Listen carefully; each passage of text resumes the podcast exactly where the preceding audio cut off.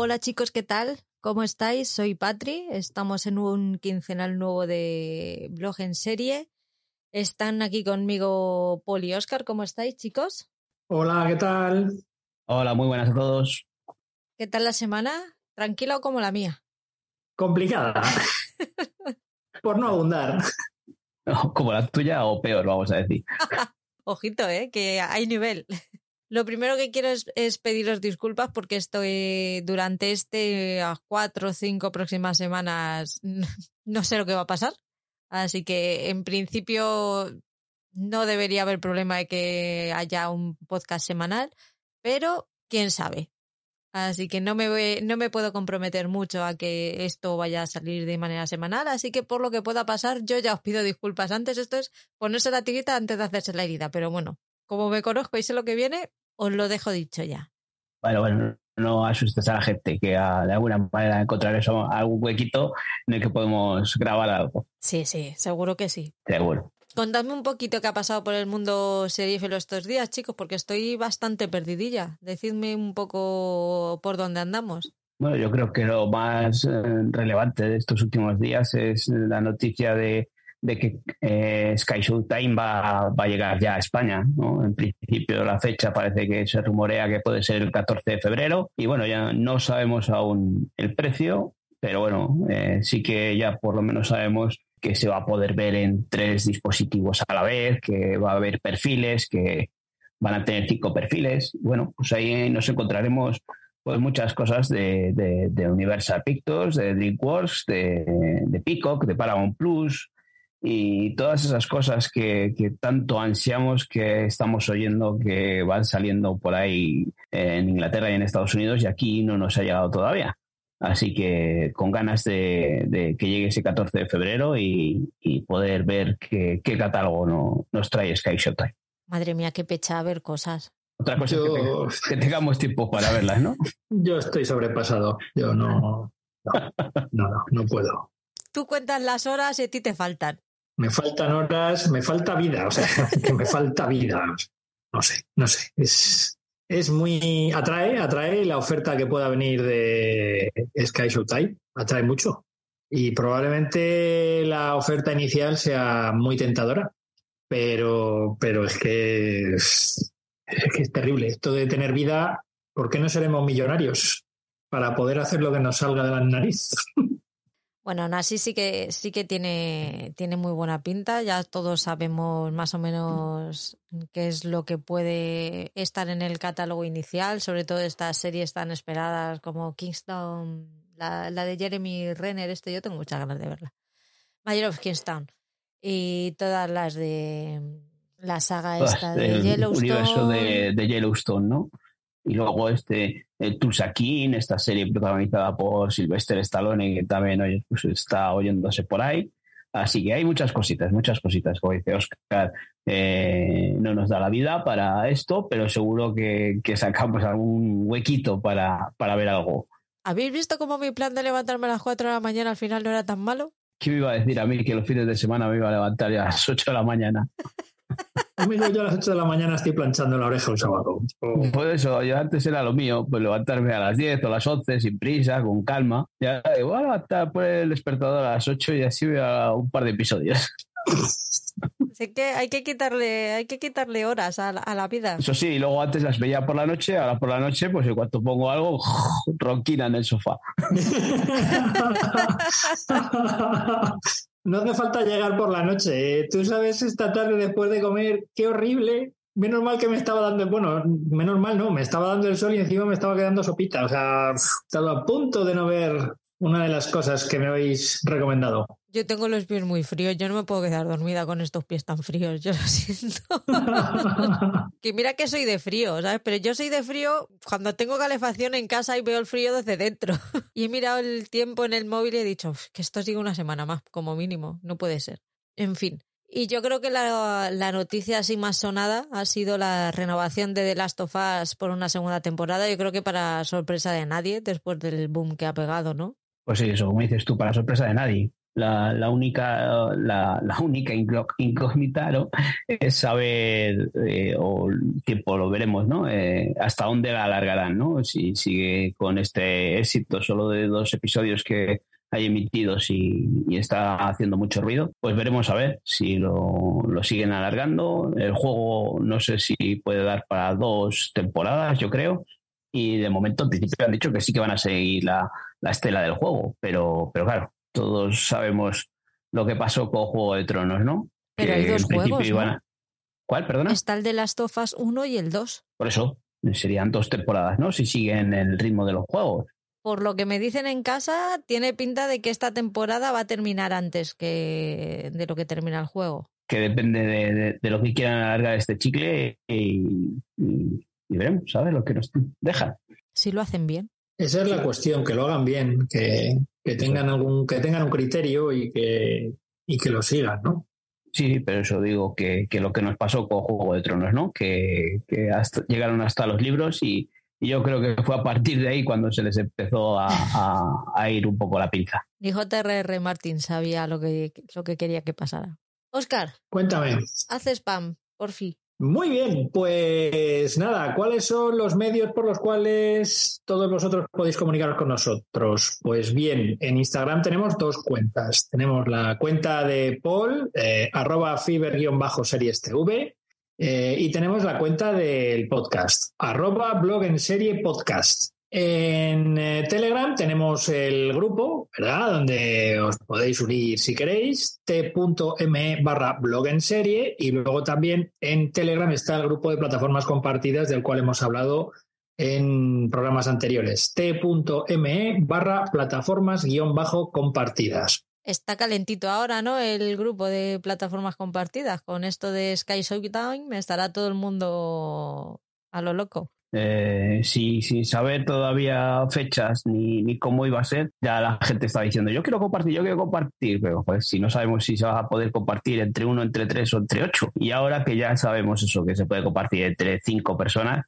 pues la gente está como loca, apuntándose ahí a, a, a, los listados para ir haciendo grupos y que eso, no, sin saber el precio, vamos, que todavía, pero bueno, nosotros nos hemos ido lanzado ahí a la piscina como locos, ya nos hemos organizado, ya hemos dicho, venga, pues por aquí, por allí, por allá, y cuando salga el precio igual les digo, venga, un mes y que les jodan. hasta luego, hasta luego, Mari Carmen. Pero bueno, eh, lo, lo que dicen es que va a ser un precio parecido al que hay en Portugal así que bueno, tampoco, yo creo que el de Portugal no lo recuerdo muy bien, pero era un precio bastante eh, accesible. Tenemos cuenta en Twitter, arroba blog en serie pod, acabado en D. Y por supuesto el germen de todo esto, que es el blog, www.blogenserie.com. Como siempre, muchas gracias por apoyarnos. Ya sabéis que nos podéis dar al corazoncito en iVoox, y si nos escucháis en Spotify o en Apple Podcast, darnos hasta cinco estrellas. También os recordamos que tenemos activo el botón de apoyar de iVoox y si os apetece, nos podéis apoyar económicamente por una pequeñita cantidad de dinero al mes. Y aunque el contenido va a seguir siendo gratuito, en algún momento de la vida os enviaría yo un regalito. Por otro lado, si queréis hacernos llegar una ayuda puntual sin mayor compromiso, Podéis hacerlo a través de Coffee, una página web de uso muy simple que os deja invitarnos a un café para que nosotros podamos sufragar los gastos del podcast. Todos estos enlaces lo podéis, los podéis encontrar en la página principal de la web, así como los eh, enlaces a los diferentes contenedores de podcast y de YouTube y de Twitch y todo eso. Ahí si queréis encontrarnos en todas partes, ahí podéis, ahí estamos. Vamos ya con lo que hemos visto. Y bueno, deciros que ahora mientras estaba hablando Oscar, que estado buscando el precio de, este, de Portugal y sale Sky Showtime a 5, 4,99 euros al mes y una promoción de 39,99 euros al año. Por eso te digo que es un precio bastante razonable, económico y con una promoción así de lanzamiento de 40 euros. Si decimos que se podría compartir hasta con cinco personas, pues por 8 euros al año eh, bien merece la pena tener todo ese catálogo. Está muy bien. Vamos ya con lo que hemos visto esta quincena. Paul, eh, Prime Video es tuyo. Prime Video es todo mío y, y la maravilla que, que, he estado viendo estos días ha sido acabar la temporada número 13 de, de, la que se avecina.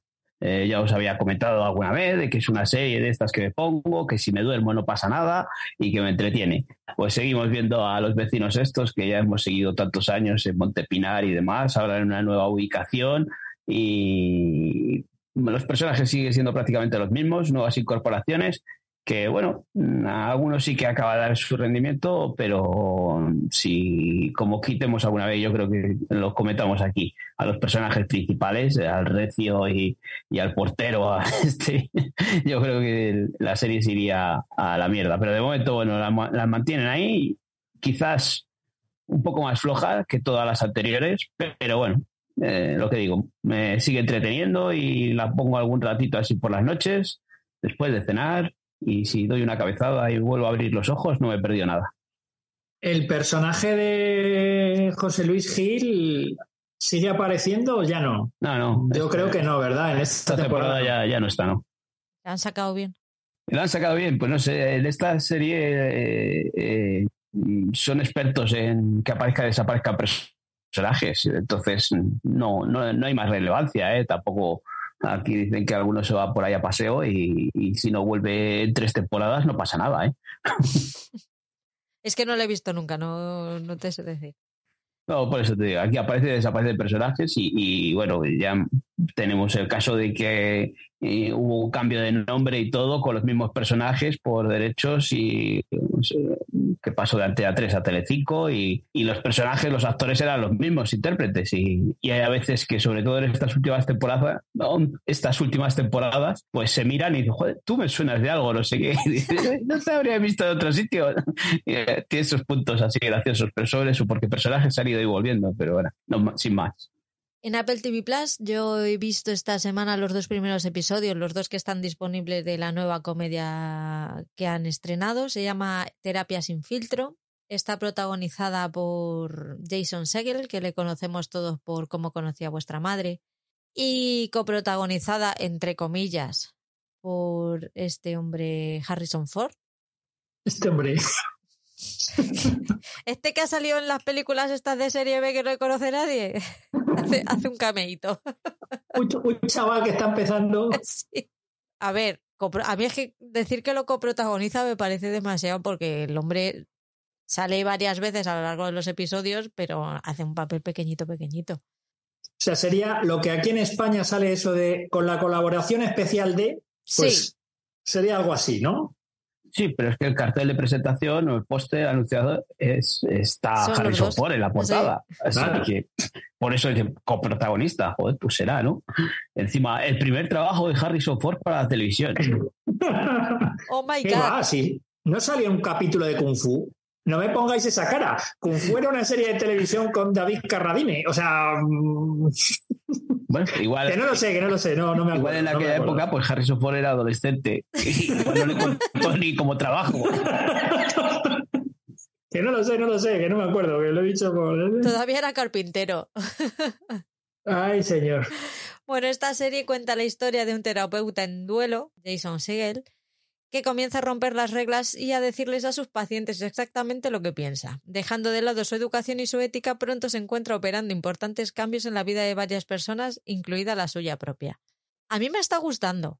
O sea, es al psicólogo al que nunca deberías ir, porque yo no pago a una persona porque me dé su opinión, realmente. Pero bueno, como serie de comedia está muy bien, además tiene muchísimo trasfondo, no, no se queda solo en la comedia de fíjate, este, a este psicólogo que se le ha ido la olla y ahora empieza a hacer burradas y tal. No, tiene mucho trasfondo, tiene su porqué. También todas las locuras que hace tienen su explicación. Entonces, bueno, pues dentro de la comedia te ayude, te trata temas importantes em, con los que te puedes seguir, sentir más o menos identificado. El papel de Harrison Ford es un poco el papel de la persona esta que em, como el Pepito Grillo.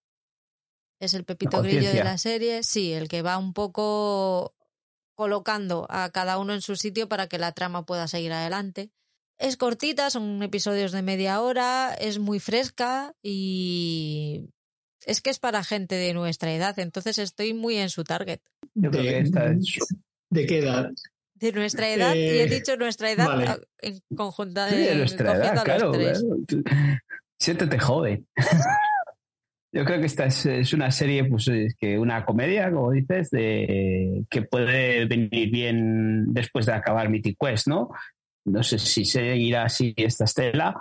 Eh, lo malo de estas comedias que duran 30 minutitos y, y si no las tienes muchas ganas, pues casi es mejor eh, una vez que acabe verlas del tirón, porque ver los episodios semanales, esto solo me pasó con Ted Lasso y Mythic Quest. Así que eh, una cosita, eh, este Jason Seeger, a mí siempre, que muchas veces criticábamos a los actores españoles, que parece que están siempre en el mismo papel o hacen siempre el mismo. Este también a mí me parece que siempre hace en el mismo papel de, de- que hacía en cómo conocía a vuestra madre. Da igual donde le veas, si- siempre le veo esa cara, ese afán tan bonachón que tiene el hombre.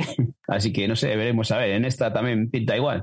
Sí, es más o menos el mismo papel. Lo único que, a ver, es comedia, pero no es como Mythic Quest. Entonces, el- la- el- la persona que es mucho, tiene mucho más trasfondo que, que Mythic Quest. Entonces, cuidadito ahí. No, si vais buscando algo como Mythic Quest, no lo vais a encontrar. O sea, comedia, duración, ¿sabes? Sí. Esas- en ese aspecto. De ese tipo, sí. ¿Tú qué has visto, Paul, en Apple? Bueno, pues yo en Apple llevo al día a Servan. Eh, vamos por la temporada 4, cuatro episodios vistos.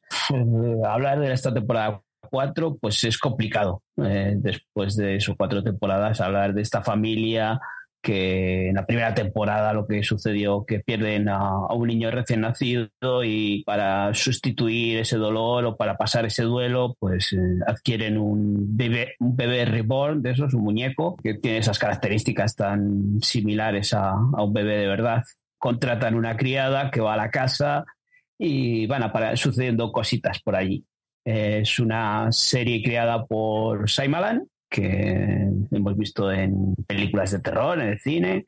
Aquí nos crea un, un ambiente claustrofóbico en esa casa de, de Filadelfia, todo tan oscuro y una banda sonora con ruidos chirriantes y demás, que hace que te sientas ahí durante media hora bastante eh, acojonadito. No es miedo, pero te crea ese clima de tensión, ese terror psicológico que hemos dicho muchas veces, que a mí me encanta. Y en estos cuatro episodios, pues mm, sigue un poco más la estela de, de, las anteriores temporadas. Van avanzando, son episodios de media hora, eh, no parece que no sucede nada, pero poquito a poquito nos van metiendo en la trama. Y yo destaco mucho las- la dirección de Shyamalan, que ahora en esta última temporada, el último, el 4, está dirigido por él y tiene unos puntos de vista que sorprendentes, vamos, no, no les has visto en ninguna serie o cine antes y sorprende mucho. A mí me gusta verla porque muy buena en, en ese aspecto, en- so- no solo en el clima de tensión y de, no es terror, ¿no? sino ese, ese clima de tensión que te genera y los planos que tiene. Los planos que tiene son muy guays, esos giros de cámara y todo eh, es para disfrutar. La dejé en la primera temporada, tío, la tengo que seguir. a gusto los colores. Yo sí que hablamos mucho. Eh, la llevo al día más que nada porque eh, Sonia de la Rosa creó un grupo en Telegram en el que van hablando sin spoilers y tal, esperan dos o tres días a que se haya estrenado el episodio y hablamos sin spoilers de, lo que va pasando en esos episodios y joder, eh, yo lo he dicho muchas veces, que a mí el episodio semanal en el que puedas compartir eh, la conversación con gente hace que te atraiga más una serie. Y en este caso, pues Sonia me lo propuso y para allá que voy. Y, no tardo más de un día o dos en verlo porque me puede la ansia viva de cuando ponen comentarios ahí en Telegram con ese spoiler y joder, tías, ¿qué habrá pasado aquí? eh? Luego tenemos por ahí a Lady Spoiler que como te descuides, pues te mete alguna y dices, joder, ya. Pero bueno, bueno, está muy bien. Yo no es que sea, pero ya es la cuarta y última temporada. La primera temporada sorprende mucho, luego las otras dos han sido un poquillo eh, más flojas, aunque la tercera volvió a su punto de partida. Pero bien, yo disfruto mucho con esa serie, sobre todo eso, estéticamente está muy chula. Vamos con, con HBO Max. Eh, ¿Has visto los dos primeros episodios ya de, de Last of Us, Oscar? Eh, sí, sí, sí los he visto. Poniendo en antecedentes, el- uno de los responsables es el responsable de Chernobyl, la serie también de HBO que se llevó premio, los todos los premios habidos y por haber y que causó tanta impresión a lo largo y ancho del planeta, ¿no? Craig Massin. Por lo que tengo entendido, sigue bastante el guion del videojuego. De hecho, hay una escena del capítulo 2, una escena, digamos, traumática, que prácticamente está casi calcada del videojuego. Eh, esa misma escena a través de YouTube he podido ver eh, cómo es en el videojuego y, es calcada completamente, con doblaje latinoamericano neutro, pero, pero es prácticamente calcada. Eh, bueno, a mí de los dos capítulos lo que más me ha gustado ha sido el comienzo de los dos, justo antes de los créditos porque realmente es lo que te meten antecedentes y, lo que realmente da miedo. Eh, a mí lo que me gustaría preguntar es si otra serie de zombies o, esta serie de zombies, ¿qué aporta de nuevo al panorama zombífico de series que ha habido últimamente, desde The Walking Dead, Fear the Walking Dead, eh, bueno, Zombie Nation la dejamos aparte porque Zombie Nation es una ida de olla total y absoluta maravillosa, eh, pero en realidad, ¿qué es lo que nos aporta? O sea, no lo sé, no soy muy aficionado a esto y yo Walking Dead no lo seguía ni, ni los spin-offs. Era necesario mm, volver a hacer, esta adaptación del videojuego. Eh, la serie está muy bien hecha ¿eh? y tiene momentos de tensión muy bien conseguidos. A veces parece que Pedro Pascal va con otro Grogu por ahí, pero, pero la verdad es que la serie, la serie está, está muy bien. Tal vez yo no sea de, esa, de las personas que, que, la ensalzan y que están enganchadísimas y que están esperando el siguiente capítulo como agua de mayo y tal, pero yo creo que es una serie muy interesante. Y sobre todo lo que más me ha gustado han sido los dos prólogos, digamos, de, de los dos capítulos. En el primero, uno que está ambientado en 1968, me parece, donde se ve en un programa de televisión que ha invitado dos científicos y, ahí se comenta una serie de cosas que, dan mucho miedo, si uno se para a pensarlo, ¿no? Y también, digamos, esa, esa introducción, ese prólogo del, capítulo 2 que, que, tiene lugar en, en Indonesia, que también da mucho miedo, mucho miedo. Por lo demás, pues que está todo, que está todo muy bien hecho, ¿no? Que se nota que hay dinero en la producción porque, porque el CGI casi no se nota. Y digo casi porque estoy harto, como ya creo que dije en algún momento, en algún podcast, en algún programa anterior, de los pajaritos que aparecen de momento volando por ahí por el fondo, que eso hace que cante todavía más. Pero bueno, eh, aparte, quitando eso, sí que es verdad que es una serie interesante y que, y que voy a intentar seguirla. Al ser capítulo semanal, pues a lo mejor puedo, puedo hacerlo. no sé qué pensáis vosotros. Yo el juego no, no le conozco. O sea, no, no he jugado ni, ni he visto nada de él. O sea que vosotros, si conocéis algo más de ello, pues. Nada, yo desconozco también los juegos, no he jugado. Eh, he opinado mismo que tú en cuanto a producción. La producción me parece brutal, me parece que está muy bien hecha. El CGI no canta nada, está fantásticamente logrado todo. Eh, aparecen los pajaritos y, me acuerdo de ti, lo has comentado alguna vez, pero, pero por lo demás, muy bien, yo lo he disfrutado mucho. ¿Qué puede aportar al universo de zombies? Pues no sé, eh, yo disfruto con estas series y sobre todo con los zombies que corren. Sí, sí. Yo con los zombies que corren, estoy con ellos. Yo ya me aburren los zombies que van arrastrándose por ahí, hostias. Pero si tú puedes correr mal, ¿por qué te pillan los zombies? Pero estos que corren, acojonan. A mí son los que me gustan. Y por eso, si una serie está bien hecha y está bien producida, eh, la historia que nos cuentan, yo creo que encima eh, lo que estás diciendo, estos prólogos y tal, después de haber pasado una pandemia como la que hemos pasado, pues eh, acojonan más, eh, porque parece que otras veces lo veíamos algo muy lejano como ciencia ficción de que ¿qué va a pasar esto, ¿no? Pero ahora, hostias, si esto hubiese llegado a pasar aquella vez que nos encerraron en casa, ¿no? Sí, sí. Eh, pues eso, yo estoy disfrutando, no, como dices tú, no soy de esos que están con el ansia viva, que la gente está loca por, por ver otro episodio más cada semana, pero sí estoy disfrutando con ella y, Y ya nos ha comentado Patrick que, a partir lo que se escucha eh, por prensa es que a partir del episodio 3 eh, tira para arriba. Yo estos dos episodios a mí me han encantado, lo he disfrutado. Eh, esa tensión, esos movimientos de cámara más propios de un videojuego en el que tú te sientes esa primera persona, molan. A mí me ha gustado mucho y, la interpretación de, de, Pedro Pascal, pues oye, le da un plus más y en dos episodios vemos encima que suceden cosas, pues más para ver. Estoy completamente de acuerdo contigo. Los zombies que corren son los que molan, ¿eh? Sin lugar a dudas. Es que no son zombies, que no te escuche un fan de videojuego llamarlo zombie porque no es zombie. Pues ya Twitter estará ardiendo porque les acabo de llamar zombies, pero a mí es que me parece una serie de zombies, lo siento mucho. Es una serie apocalíptica, no son zombies porque no son puertos vivientes, pero sí tienen eso que si te muerden te, te convierten en un monstruo de esos, ¿no? Yo creo que lo que tiene esta serie y que yo creo que sí que era interesante hacerla es la historia. Por todo el mundo te dice que la historia es buenísima, mm, el cómo está contada, el cómo está llevada adelante, el cómo se resuelve. Entonces yo creo que el punto fuerte de, de esta serie es, la historia y el cómo te, cómo te encuentran todo esto.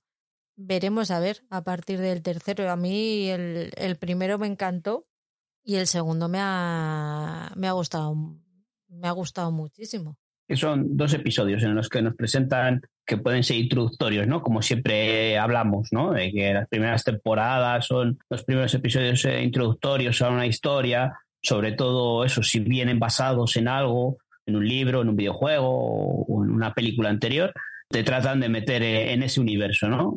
Pero yo creo que, lo han hecho muy bien, nos han introducido muy bien, sin ser episodios lentos y metiéndote eso, eh, lo que decías antes, creada por el creador de, de Chernobyl, ese ambiente que nos mostraron allí gris y claustrofóbico, le tienes aquí en The Last of Us. O sea que una gran serie. Vamos a, esperemos que siga así. Vamos a ver, ya, eh, yo tengo los screeners y no los vi.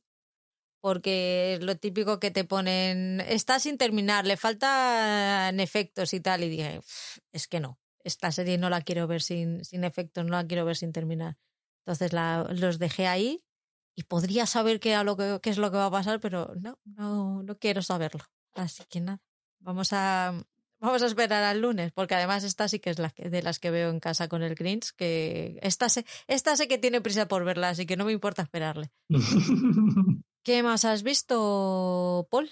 Bueno, pues vi el primer episodio de Julia, la recomendación que me hiciste tú, Patrick, en el, en el otro quincenal. Pues, eh, ya has hablado mucho de ella, pues eso, está este personaje que inició eh, en el mundo de la cocina, en la televisión, ¿no? ¿Qué más puedo decir que hayas dicho? Me ha gustado, bien, está bien, se ve muy bien, se ve muy fácil. Son, es un episodio de 45, 50 minutos que, que me le merendé. Eh, no, no en ningún momento se me hizo pesada, a pesar de que ser una serie que no me llamaba nada la atención. Sí que me habíais hablado mucho de ella, pero no me había atrevido a lanzarme con ella porque no, no me llamaba la atención bueno, una vez forzado a verla y, sí, se, me hizo entretenido este personaje, esta actriz, eh, ¿no? Que la vemos eh, ahora en la tan nombrada Happy Valley, ¿no? Que está emitiendo ahora la tercera, la cuarta temporada, no sé cuál es, en Movistar.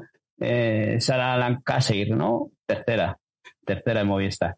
Y de Happy Valley, ¿no? Y oye, no es que me haya entusiasmado, pero sí que he visto que es una serie entretenida y que, le da ese aspecto, esta actriz, tío, le da un carácter al personaje que, que mola, eh, porque sí que es de esos personajes que, que haya gente como como has dicho tú muchas veces, que es adorable, ¿no? Que puede ser encantador y también es un personaje que puede ser eh, eh, generar rechazo, como, como les pasa en ese primer episodio cuando cuando sugiere hacer un programa de televisión o cuando se presenta a la televisión a hacer una entrevista sobre su libro y se pone a cocinar ahí una tortilla, ¿no? Pues hay gente que dice, pero ¿qué hace esta tía esta, con esa voz estridente que tiene encima? Eh, que he comparado también, como os he dicho muchas veces, la versión original con la versión doblada. Lo consigue, está bien hecho el doblaje, está muy logrado. Está bien la serie. No sé si seguiré con ella, porque me parece que sí que está renovada por una segunda temporada, ¿no? Te enamoras de ella poquito a poco, Paul, de verdad. Mm, la veo un problemón porque encima nos presenta unos platos de comida que depende a la hora que la veas, joder, cortan ahí la carne, cuando eso digo, hostia, me comía ahora un filetón de esos que... Pero sí, está bien hecha la serie y, la actriz, la actriz me gustó mucho, mucho, mucho, la actriz principal. Así que eh, encima mm, también voy a estar obligado a ver Happy Valley porque corro el riesgo de que alguien me mate, de que me expulsen de todos los grupos de Telegram y demás. Así que tendré que ponerme con Happy Valley para ver a esta mujer. Se han puesto muy serios con ese tema, ¿eh? Sí, sí, vamos, les tengo ya eh, como posible. van a echar del club de los edífilos. Oscar, ¿qué tal mi recomendación? Pues tu recomendación era, eh, fue White Lotus, de White Lotus, eh, y bueno, como todo esto podía haber hecho un The Crown, pero no, he querido empezar desde el capítulo 1 de la primera temporada. Eh, bueno, pues es una serie creada por Mike White, que también dirige el primer capítulo, al menos es el que he visto. Es la historia de una serie de personajes que van a pasar unos días de asueto y de descanso eh, a un resort que está en, en las islas Hawái, allí a tomar por culo mano izquierda. Cada uno con su idiosincrasia, no son personajes de clase baja, son todos personajes de clase alta, a, cual, a cada cual más asesinable yo creo que hay muy poquito personaje que se salve. Tanto por las obsesiones de uno, ¿no? Con cierto apartamento que les tenían que haber dejado que no les, que no es el que tienen, hasta otras obsesiones por cierta enfermedad que pueden tener, una serie de pruebas que tiene que recibir del médico, etcétera, etcétera. Bueno, hay por ahí cositas, cada uno tiene sus, sus, sus cosas, ¿no? Ah, bueno, y luego está la, la señora que le dan un masaje de estos raros en el primer capítulo. Bueno, no es realmente, sí, es como un masaje que luego la que le está dando el masaje se pone como a recitar unos, unas cosas ahí en, en hindú, no sé, una cosa muy rara. bueno, que es una serie que sé que despierta, sí que despierta en, en otras personas que la han visto, pues buenos sentimientos, hacia ella, pero bueno, que en mi caso pues no, no los ha despertado. Reconozco que es una serie que está bien hecha y que los actores y actrices que están ahí están bien, pero eh, la veo y no me atrae lo que me están contando. No te voy a decir que me aburra, porque no es una serie que sea aburrida, pero es que no me atrae lo más mínimo lo que, lo que les pasa a los personajes, ¿no? No, no me atrae. Entonces, tal vez eso hace que, pues que la vea con una cierta, con una cierta distancia, ¿no? Y al menos lo que he visto, ¿eh? No sé si luego en el, en el resto de capítulos de esta primera temporada la cosa mejorará. Sí que es cierto que hay un gancho justo antes, eh, justo al principio de, la serie, en el que se ve pues que uno de los personajes que vamos a ver posteriormente, ¿no? que, que está en una sala de espera del aeropuerto, pues a través de él vemos que, o conocemos, que va a viajar en un vuelo en el que van a, van a meter un, cadáver, ¿no? O va a viajar un cadáver también. Con lo cual, pues ese puede ser el gancho de saber quién puede ser la persona que está en ese féretro, ¿no? Pero por lo demás, quizá el personaje, de lo que he visto en el primer capítulo, eh, el personaje de Alejandra Tatario es el que me parece más normal dentro de lo que hay ahí. Y, el de la limpiadora, creo, vamos, de la, de la, chica que comienza eh, su trabajo, es el primer día de trabajo allí, que rompe aguas y va a dar a luz. Es una mujer que para conseguir el trabajo había ocultado su embarazo. Y sobre todo, me ha recordado este primer capítulo de Wild Lotus a John Cleese, porque el gerente del resort es un señor con bigote alto y me ha recordado muchísimo, no llega al grado de paroxismo, de nerviosismo em, de John Cleese en Faulty Towers, en Hotel Faulty, pero me ha recordado muchísimo a ese personaje, ¿no? Al del gerente del hotel. Eh, lo que pasa que digo físicamente, porque luego de, de personalidades es bastante diferente. Eh, este hombre, aunque siempre está con la sonrisa y es un poquito menos histriónico que el personaje de Basil Fawlty en, en Fawlty Towers. Pero bueno, que, que no he entrado, que es problema mío, no problema de que la serie esté, creo que esté mal hecha, ni mucho menos. la, serie yo creo que encima luego va creciendo, va desarrollando los personajes y, les va eh, lo que tú has visto que al principio, pues esos, esos, personajes o sus huéspedes de clase alta eh, son, como dices tú, hostiables o, asesinables.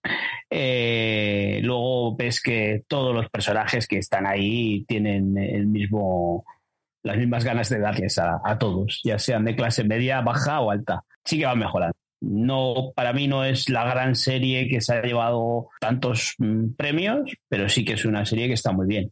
Sin embargo, he empezado a ver la segunda temporada yo y me está gustando más. Eh, así que podrías haber hecho un The perfectamente porque no tiene nada que ver eh, la primera temporada con la segunda temporada. Lo único que tienen en común es que son unos personajes adinerados que van a, un resort, en este caso a, Italia, a Sicilia, me parece que es, Por ahí. Es la diferencia que hay. De todas formas, por lo que estáis comentando, eh, no sé si vosotros habéis visto Breaking Bad, si la habéis visto entera, pero a mí lo que me ha contado la gente que ha visto Breaking Bad es que la primera temporada, si fuese por la primera temporada, no hubiesen seguido viendo la serie y probablemente a lo mejor con The Wild Lotus ocurra una cosa similar, ¿no? Esa primera temporada que te cuesta, que no termina de rematar y, luego llega esta segunda, que es la que estáis viendo ahora y... No, no, no, tiene nada que ver. No, no, no tiene nada que ver. Pues son... La, la, primera temporada, aunque no me haya entusiasmado tanto, sí que es buena. O sea, no es decir, eso como Breaking Bad que dices, joder, vista de primero hubo poca gente que se enganchase a la serie. Fue a, lo largo de las, de las temporadas cuando la gente se empezó a subir al carro. Y, sí que eso, vista de forma independiente la primera temporada, es espesita, sí. Pero de, con The Wild Lotus no pasa, se ve bien. Yo creo que los tres somos más o menos de la misma opinión con esta serie. O Paul y yo, que somos la que hemos visto la primera temporada, que yo por lo menos y creo que ya lo he dicho otras veces, yo la vi porque era lo único que había, la estrenaron durante el verano y era lo único medianamente aceptable que había. Y estabas deseando que llegara el lunes para decir, por Dios, voy a ver algo que merece algo la pena, porque es que había mierdón. O sea, era mierdón tras mierdón lo que, lo que veías. Y para mí lo de tantísimos premios, para mí están sobrevaloradísima, pero bueno, esta eh, ha tocado esta, otras veces tocan otras series, pues ya está. Pero aún así está bien verla. La segunda temporada la mejora bastante. Y bueno, pues para seguir un poquito en la conversación y tal, está, está chula. Movistar Plus, Paul, ¿qué has visto? Bueno, en Movistar Plus, pues me lancé a ver la de la Liga de los Hombres Extraordinarios, que eh, yo cuando lo vi la primera vez, pues pensé que iba a ser la película aquella protagonizada por, eh, ¿cómo se llama este? ahora no me acuerdo, de Sin Connery era. Era Sean Connery, sí. Ah, sí, sí, sí, sí. Qué horrible película, qué horrible película, por Dios. pues cuando la, cuando la vi en Movistar, pues pensé que era una película eso de, pues relacionada con, con la película aquella que protagonizó Sin Connery y, luego nos contaste aquí que era un documental con basándonos o contándonos la historia de, de estos presidentes de fútbol de los años 90. Y claro, yo al buscar por Movistar y veo la carátula, ¿quién aparece ahí? Que nos aparece ahí Lopera, Gaspar, Del Nido, Caneda, Lendoiro. Y esto, después de contarnos lo que nos contaste tú, de que estaba muy bien, digo, voy a darle la oportunidad, a ver. Y madre mía, por favor, si, si habéis vivido esa época de los 90 con todos estos presidentes que os he dicho, más eh, Mendoza, Gil, o sea, esa época que fue brutal en el fútbol, echad un ojo a este documental porque muchas veces nos va a caer la cara de vergüenza, es decir, cómo, cómo podíamos ver esto, cómo podíamos eh, ser tan forofos eh, de, seguir a estos presidentes que, eran unos hinchas, unos ultras, unos forofos eh, del fútbol que, se habían metido ahí y encima les habían dado el poder eh, que parecían más políticos que, presidentes de un equipo de fútbol y, es fantástico. Yo me he divertido muchísimo me he divertido muchísimo porque recuerdas anécdotas de, o sea, te cuentan anécdotas de esa época y hostia, es verdad, macho.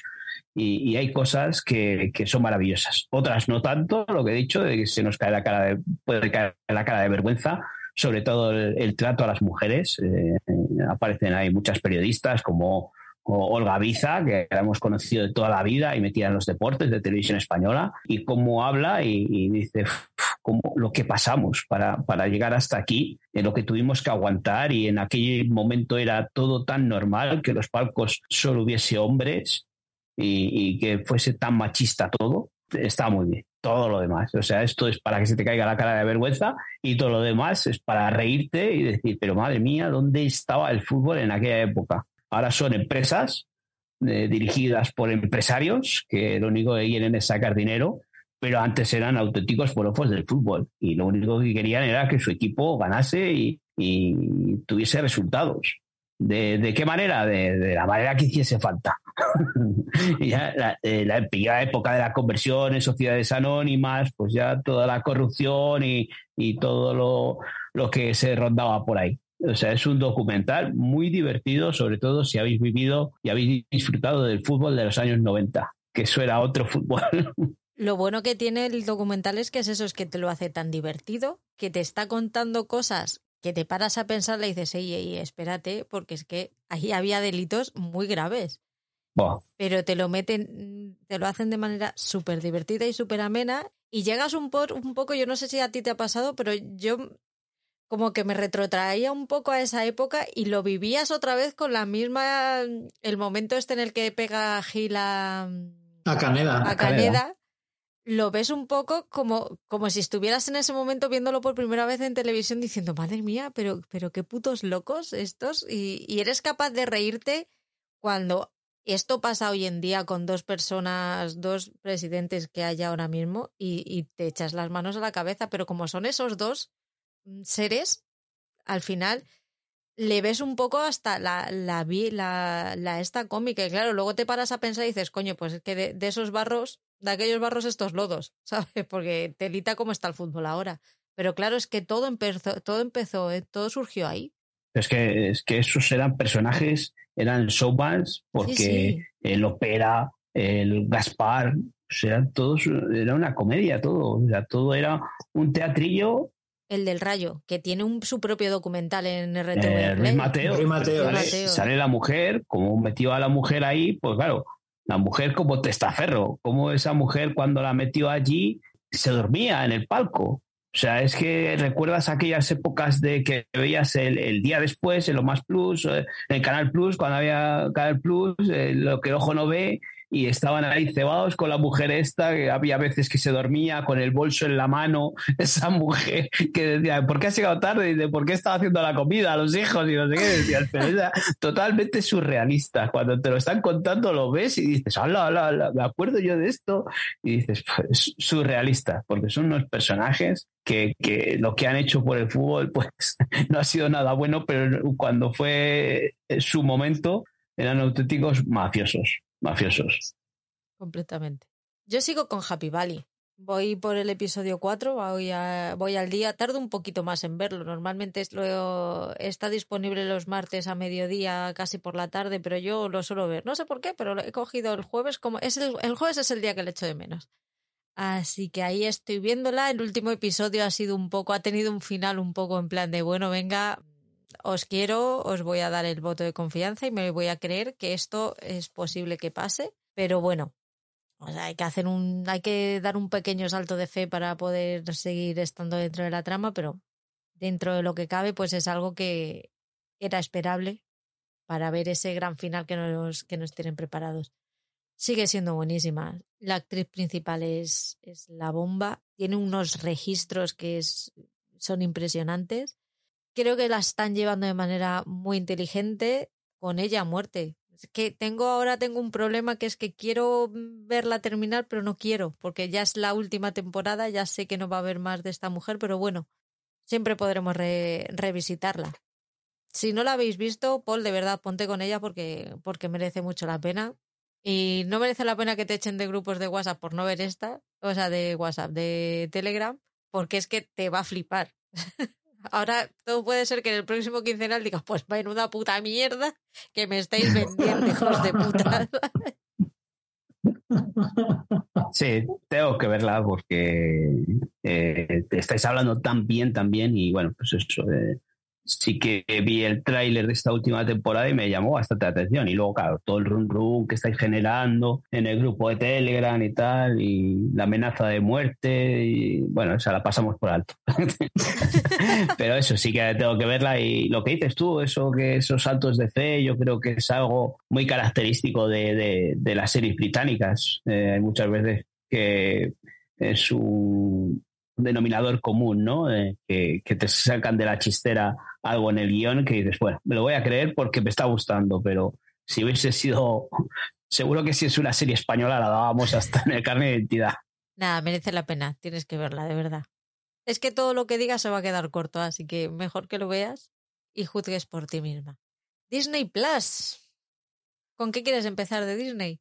no sé, con Disney, pues podemos empezar por Willow, ¿no? Que puede ser la, serie que ha quedado un poco más eh, atrás en el tiempo. Ha quedado olvidada en el, en el Run Run, ¿no? Es una serie que empezó muy bien, todos teníamos ilusión por volver a, esa época, a, ese cine de aventuras que, en nuestra adolescencia o juventud eh, la vimos en el cine y disfrutamos con ella y, teníamos muchas ganas de ver qué, qué, es lo que nos deparaba esta serie, ¿no? Esta continuación. Eh, en principio, pues oye, parecía que sí que nos volvía a llevar a ese género de aventuras, eh, era muy disfrutable, una producción muy buena, muy entretenida, los primeros episodios, pero la cosa se fue alargando con clichés de los, del cine de aventura muy ya visto, repetitivo, como novedad nos, nos meten como siempre las relaciones amorosas, esta vez ya entre mujeres, eh, ya empieza un poco a cansar ¿eh? que toda la serie tenga que tener eh, ese toque, ¿no? también podemos volver a lo tradicional, ¿no? Aquí, eso, si vemos el género de aventuras, que siempre tenía esa aventura y la relación del hombre, del protagonista con la chica, ¿no? Pues aquí encima nos unen que hay dos protagonistas chicas y tiene que montar otra relación de amor, amistad entre ellas dos. Si algunas veces en el género de aventura se perdían con, estas relaciones, pues fíjate si metes encima dos relaciones de, amor. Me acabo decepcionando. El último episodio eh, donde se supone que los dos últimos episodios tiene que llegar la épica, el desenlace y demás, fue aburrido y lento y muy roído ya todo. No, no, me, llevé un chasco muy grande con Willow. Y eso que al principio me llamó bastante atención, pero según fue pasando los episodios, me iba aburriendo cada vez más, esperaba al final y al final me decepcionó por completo. Está renovada por una segunda temporada y no sé si tengo muchas ganas de ponerme con ella. Me quedan dos o tres episodios todavía de Willow. Pues eso dice mucho de la serie, ¿no? Sí, la terminaré porque es Willow y yo te contaré. Pero es que el personaje principal que te podía atrapar, Willow, eh, apenas sale, apenas tiene protagonismo. Los personajes principales no tienen carisma. El típico hombretón, machote, gracioso, no tiene carisma. Eh, lo único que sobresale es la aparición de Christian Slater en un episodio y es lo mejor. Es lo mejor. El mejor personaje en un, en un episodio es Christian Slater, el mejor personaje de la serie. Los demás no tienen nada de carisma, nada. Este que sustituye a, sustituye no, hace el, personaje o el rol que, que, tenía Val Kilmer, ¿no? Este, del hombre protagonista en el que la fuerza bruta, ¿no? Y que luego tenía ese, ese toque de humor. Pues aquí es que no, no tiene, no llega a enganchar en ningún momento. Y las chicas tampoco me llegaron a llamar la atención. No sé, es que no, no me llegó a cuajar ningún personaje ya te digo, me, encantó ver a Christian Slater, eso sí, eso sí, es el mejor episodio. Pues me estáis quitando las ganas de verla, porque yo no he visto ninguno, o sea... Ponla abajo de la lista. a ver, yo tampoco soy un fan excesivo de la película. Creo que es una peli de aventuras que, bueno, se deja ver, pero para de contar. Tengo películas de aventuras mucho mejores y más antiguas además. Y por eso, con curiosidad, el tema de Willow cuando, cuando anunciaron que iban a hacer la serie, ¿no? Pero después de lo que habéis dicho, si me voy a ver el primer capítulo que me va a gustar y luego la serie va a ir hacia abajo, pues es que casi prefiero no verla. Yo no es que sea fan de, de Willow, soy fan del cine de aventuras. Me encanta el cine de aventuras. Pero como bien dice la, la palabra, son aventuras y entretenimiento. Que te entretenga. Pero es que hay veces que, joder, mm, eh, hay que hacer muchos saltos de fe de acuerdo en, en, este género. Pero joder. Eh, no. Ya te digo que, que ponla, pero al final, al final, ¿eh? En esa lista interminable que tienes, pues ponla bien abajo. ¿Qué razón tienes no solamente lo de ponerla abajo, sino en lo de lista interminable? No te lo imaginas. Yo he visto Me llamo Earl, que es tu recomendación, Oscar. Sí. Y mira, me dice sí con miedo. No, te digo sí pues porque sé que esto es una recomendación porque a mí me gusta mucho, pero a lo mejor te la tenía que haber puesto de puteo. No, no, no, me ha gustado, me ha gustado. La seguiré, no sé cuándo, será, yo creo que va a ser de estas que me ponga pues para, para dormir, pero sí, no, no es de estas que dices, oh, pues no le veo la gracia o me crea rechazo, no, no me, no me crea rechazo en absoluto. Me ha gustado la premisa, me ha hecho gracia lo de gracia, aunque es un desgraciado. y me ha encantado que, la mujer se la, se la diera y dijera la tira. hombre, y el hombre cangre el, y, el, y el hombre cangrejo. El hermano, tengo ganas de saber qué va a pasar con esos dos porque el hermano es muy bobo. El hermano me pone muy nerviosa. Randy, Randy es eh, uno de los personajes más maravillosos del mundo, hombre. Ah, pues a lo mejor luego le, le querré, pero ahora mismo me pone muy nerviosa. Le vas a querer, ya verás. Ya verás cuando, cuando la canción de Cindy Lauper, ya si sigues la serie ya sabrás cuándo. Eh, oh, es maravilloso, es maravilloso. Es una, a mí es que es una serie que me flipa. Tengo ganas de saber qué va a hacer para recuperar todo ese karma que ha perdido. tiene muy bien, tiene muy buen inicio y la verdad es que te engancha cuando eh, ves a este tipo de personas. Bueno, pues soy, soy ese tipo de personas y no, no os fíes de nosotros. Ha estado bien. Además es que si, si, la continúas, y Paul estará de acuerdo conmigo, a lo largo de los capítulos y de las temporadas van apareciendo otra serie de personajes que además es que son igualmente achuchables. O sea, mm, sí, sí, o sea, pero achuchables, porque mm, no hay ningún personaje que digas es negativo. Mm, bueno, cuando aparecen los padres de Earl y de Randy, lo flipas. O sea, lo flipas, los padres. Es que son tremendos. Bueno, que si puedes, síguela, de verdad, porque además la gracia de la serie es que si, si te gusta y quieres seguirla, se puede seguir bien, pues son capítulos de media hora. Entonces, y son muy dinámicos, tienen ritmo. Dices que son personajes achuchables, es que a, la vez de, achuchables hay algunas veces que dirías, ¿qué hostia le daba? Pero ¿cómo puede ser tan así, ¿no? Tan, así. Y vuelve con el karma. ¿Y qué pesado eres con el karma? Es puto karma ya. Que te van a dar una hostia al final de verdad es, eh, encima es una de esas comedias que no tiene ningún cierre, ¿sabes? Ahora habría sido eso la hostia. Se han cancelado Me llamo él sin darle un final. Una comedia. Nadie se murió. Nadie se murió porque no, no cancelaron, ¿eh? la dejaron ahí, nunca más se supo, pero no hubo traumas. Ahora cancelan una serie y ¡guau! cancelado esta serie, una comedia, y no le han dado final. ya no veo Netflix. ¿Qué final? Si no tenía ninguna trama, si solo era jiji jaja. Claro, el final, que acabe, de, que acabe con la lista de, de oprobios que cometió a lo largo de su vida, claro, es que... Es, que la lista esa era como la tuya de, series. igual, igual, tiene los mismos títulos o más. Pues sí, pues sí, esta vez has acertado, Oscar. Pues no sabes cómo me alegro, o sea, no sabes cómo me alegro porque no sé cómo acertar con vosotros, os lo juro. Paul, ¿qué más has visto?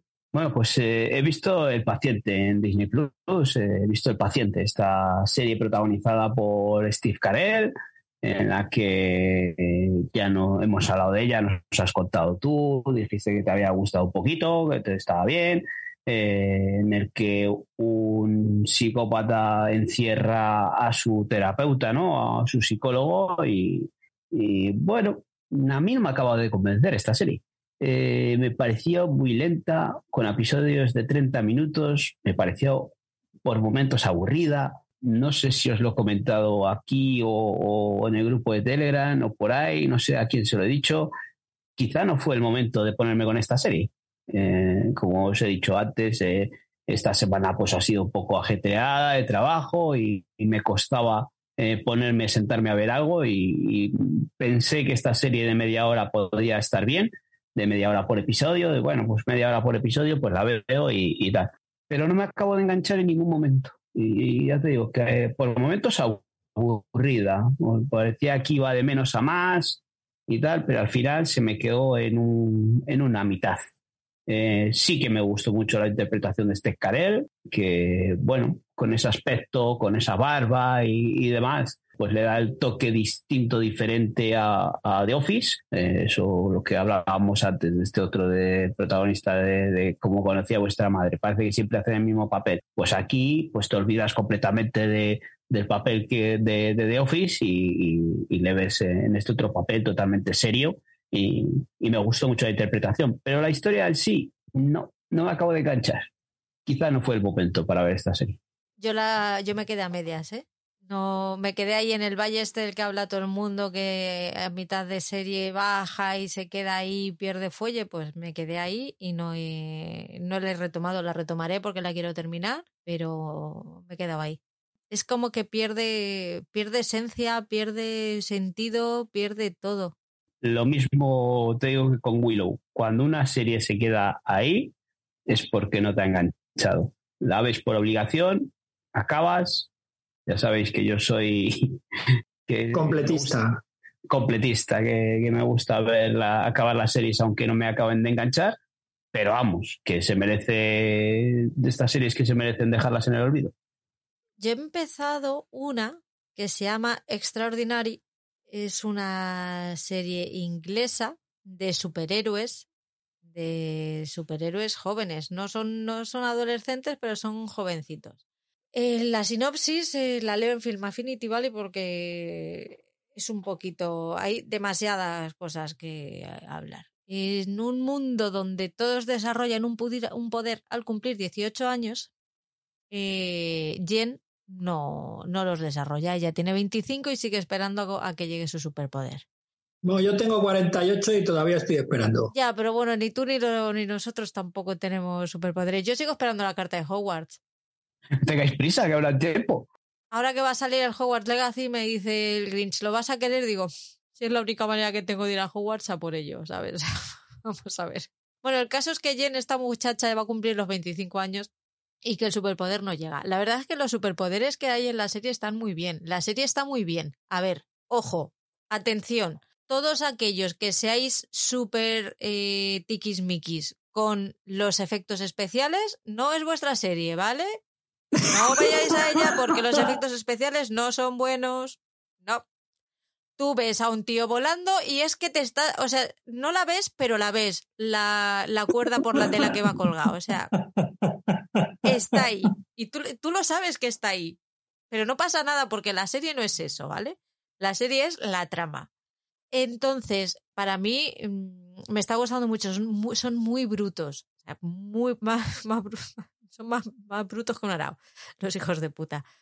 Pero tienen esa sinceridad bruta de te dicen las cosas a la cara, pero luego son súper achuchables y abrazables, están súper perdidos en la vida y lo único que hacen es seguir adelante, pues al final lo que es la vida, tú te comes tus mierdas, el sufrimiento que tienes, los golpes que te dan, pero tienes que seguir adelante como si no pasase nada y haciendo ver que eres mucho más fuerte de lo que en realidad eres, pues eso, esa es la serie, es un poco la, la esencia que tiene la serie. Solo he solamente he visto uno, pero tengo muchísimas ganas de terminarla. Pero como tengo el tiempo que tengo y, y teníamos que grabar y tenía que ver algo más, pues ahí se me ha quedado. Pero sí que para el próximo quincenal sí que me gustaría tenerla terminada porque son episodios cortitos, además de media hora. Y, oye, yo a muerte con ella, ¿eh? me gusta mucho. Estás hablando ahora de ella y tal, adolescentes, superhéroes, eh, media hora. Igual es una serie entretenida, pero si me dices que ah, he visto que es para mayores de 18, digo, joder, pues está, ¿cómo, cómo será esto? No, no, no es para, no es para adolescentes, son jóvenes pero más mayorcitos. Y, y eso, dices que los efectos, que si es para tiki, para que no es para tiquis de los efectos, pues me parece que no va a hacer caso. No, tío, no, no le puedes decir que no a esta serie porque, lo- porque le vayas a ver las costuras, no, de verdad. Bueno, bueno, a ver, lo de los efectos.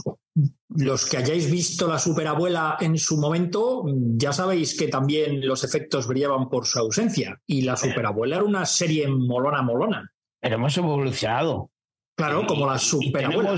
y tenemos series con buenos efectos y buena trama. Entonces, ¿por qué voy a meter castañas en los que la trama sea, bueno, bien, interesante y los efectos sean malos? Pues fíjate tú que a mí lo de los efectos, Pero tú eres el que te mola a ti, ¿eh? del rollo Es que este, tal me mola cual y el cutrerío. cosas. el cutrerío, El ahí, que se note cutrerío. todo ahí. ah. En serio, Paul, yo le daba una oportunidad. Aunque sea, aunque sea el primero. Luego tú ya decides si la sigues o no la sigues, pero dale la oportunidad del primer episodio. Porque es bastante más que, el- que los efectos. Bueno, ya sabes que te suelo hacer caso. Bueno, cada vez menos. Porque cada vez eres más mala. Porque cada vez hay más confianza. no me digas que te faltan los dos últimos episodios de Bienvenidos al Rexham, por favor. Pues no te lo digo. No, si lo has escrito. No, pero dices, no me digas, digo, pues no te lo digo. ¿Y ahora con quién lo hablo yo esto que tengo aquí dentro? Ojalá no me ha dado la vida ya para más. Pero es el Yo es que no, les he estado viendo episodios semanales, he empezado a verlo más tarde, yo pensé que iba a ser una, una serie más cortita, en formato documental y tal, resulta que son 18, Sí, 18 episodios. creo que es lo que Sí, más hemos dicho en que- el grupo desde que, desde que lo abrimos, el número de episodios de este documental. Vale, pero lo estoy viendo poquito a poquito, no sabía si cuándo tenía fin, no sé qué, pues resulta que ahora ha llegado a su fin esta semana. Sí, Claro, te estoy diciendo yo que voy yo con un retraso aparte de mental también con las series, pues, pues déjame. pero es que es el dos. Rexham, que vamos a, vamos a montar la peña española del Joder. Rexham. Yo estoy totalmente, ya soy un fan incondicional del Brexham, que episodio tras episodio me, me vuelve loco, ya les quiero como si fuesen de mi propia familia. Voy a meter a, a Mulin aquí en casa, le voy a hacer ahí un- una estatua y le voy a poner encima la tele, aunque igual no se sujeta, ¿no? Ahora ya en estos tiempos lo de la sevillana y eso. ¿no? Yo soy muy fan del que perdió el bebé. ¿De? Del que perdió el bebé, es que ahora no me acuerdo cómo se llama. Ah, bueno, bueno, tiene su episodio, eh, no hagas A spoilers tú muerte, a también. muerte con él. Y luego, luego, luego PJ se nos enfada. Hombre, Porque le hacemos spoilers de De la, segunda, segunda temporada, sin haber segunda temporada. todavía no está grabada. Claro, La están grabando. Pues yo estoy totalmente. Ya le he añadido a mis favoritos, estoy buscando a ver cómo puedo conseguirme una camiseta, a ver cómo pues, todo, todo, todo. Estoy. Hostia, 42 libras cuestan las camisetas. Uy, pues más baratas que las de aquí. ¿Cuánto cuesta una del Real Coño, Madrid, que del es Atleti quinta- o del Barcelona? Que, que- que es, 120 euros. que es primera regional. Oscar. Eso te iba a decir. Es que Ah, que es primera Claro. regional. Ah, es un equipo de una ciudad que tendrá sobre unos 60.000 habitantes. Es que estamos hablando aquí, nos hemos venido arriba con el Brexham. Es un equipo de ciudad de la- pequeña. mm, de la National League, que, que en Inglaterra, que aquí en España, pues eso sería como la segunda división B o, o la tercera ref, esta que hablamos ahora, que han cambiado los nombres, pues una ciudad de 60.000 habitantes, eso sí, tiene el, el campo internacional más antiguo del mundo o el segundo campo o algo así, pero es un equipo malo, pero que le ha comprado Ryan Reynolds y Rob su puta madre. El protagonista de Meeting Quest. McElhenney creo que es. Yo ya no sé cómo decir. Ahí está, Dios. Pero es que es fantástico. O sea, ya no es eh, la propia vida del club, sino ellos dos, sin tener americanos, uno americano, el otro canadiense, sin saber ni tener ni puta idea de lo que es el soccer, el fútbol europeo, compran un equipo de fútbol con dos cojones y se vuelven locos. Es que lo viven, pero vamos. Pero es que mola mogollón porque vas viendo la evolución de cómo al final se van metiendo, se van metiendo, se van metiendo y al final terminan ahí los dos dándolo todo.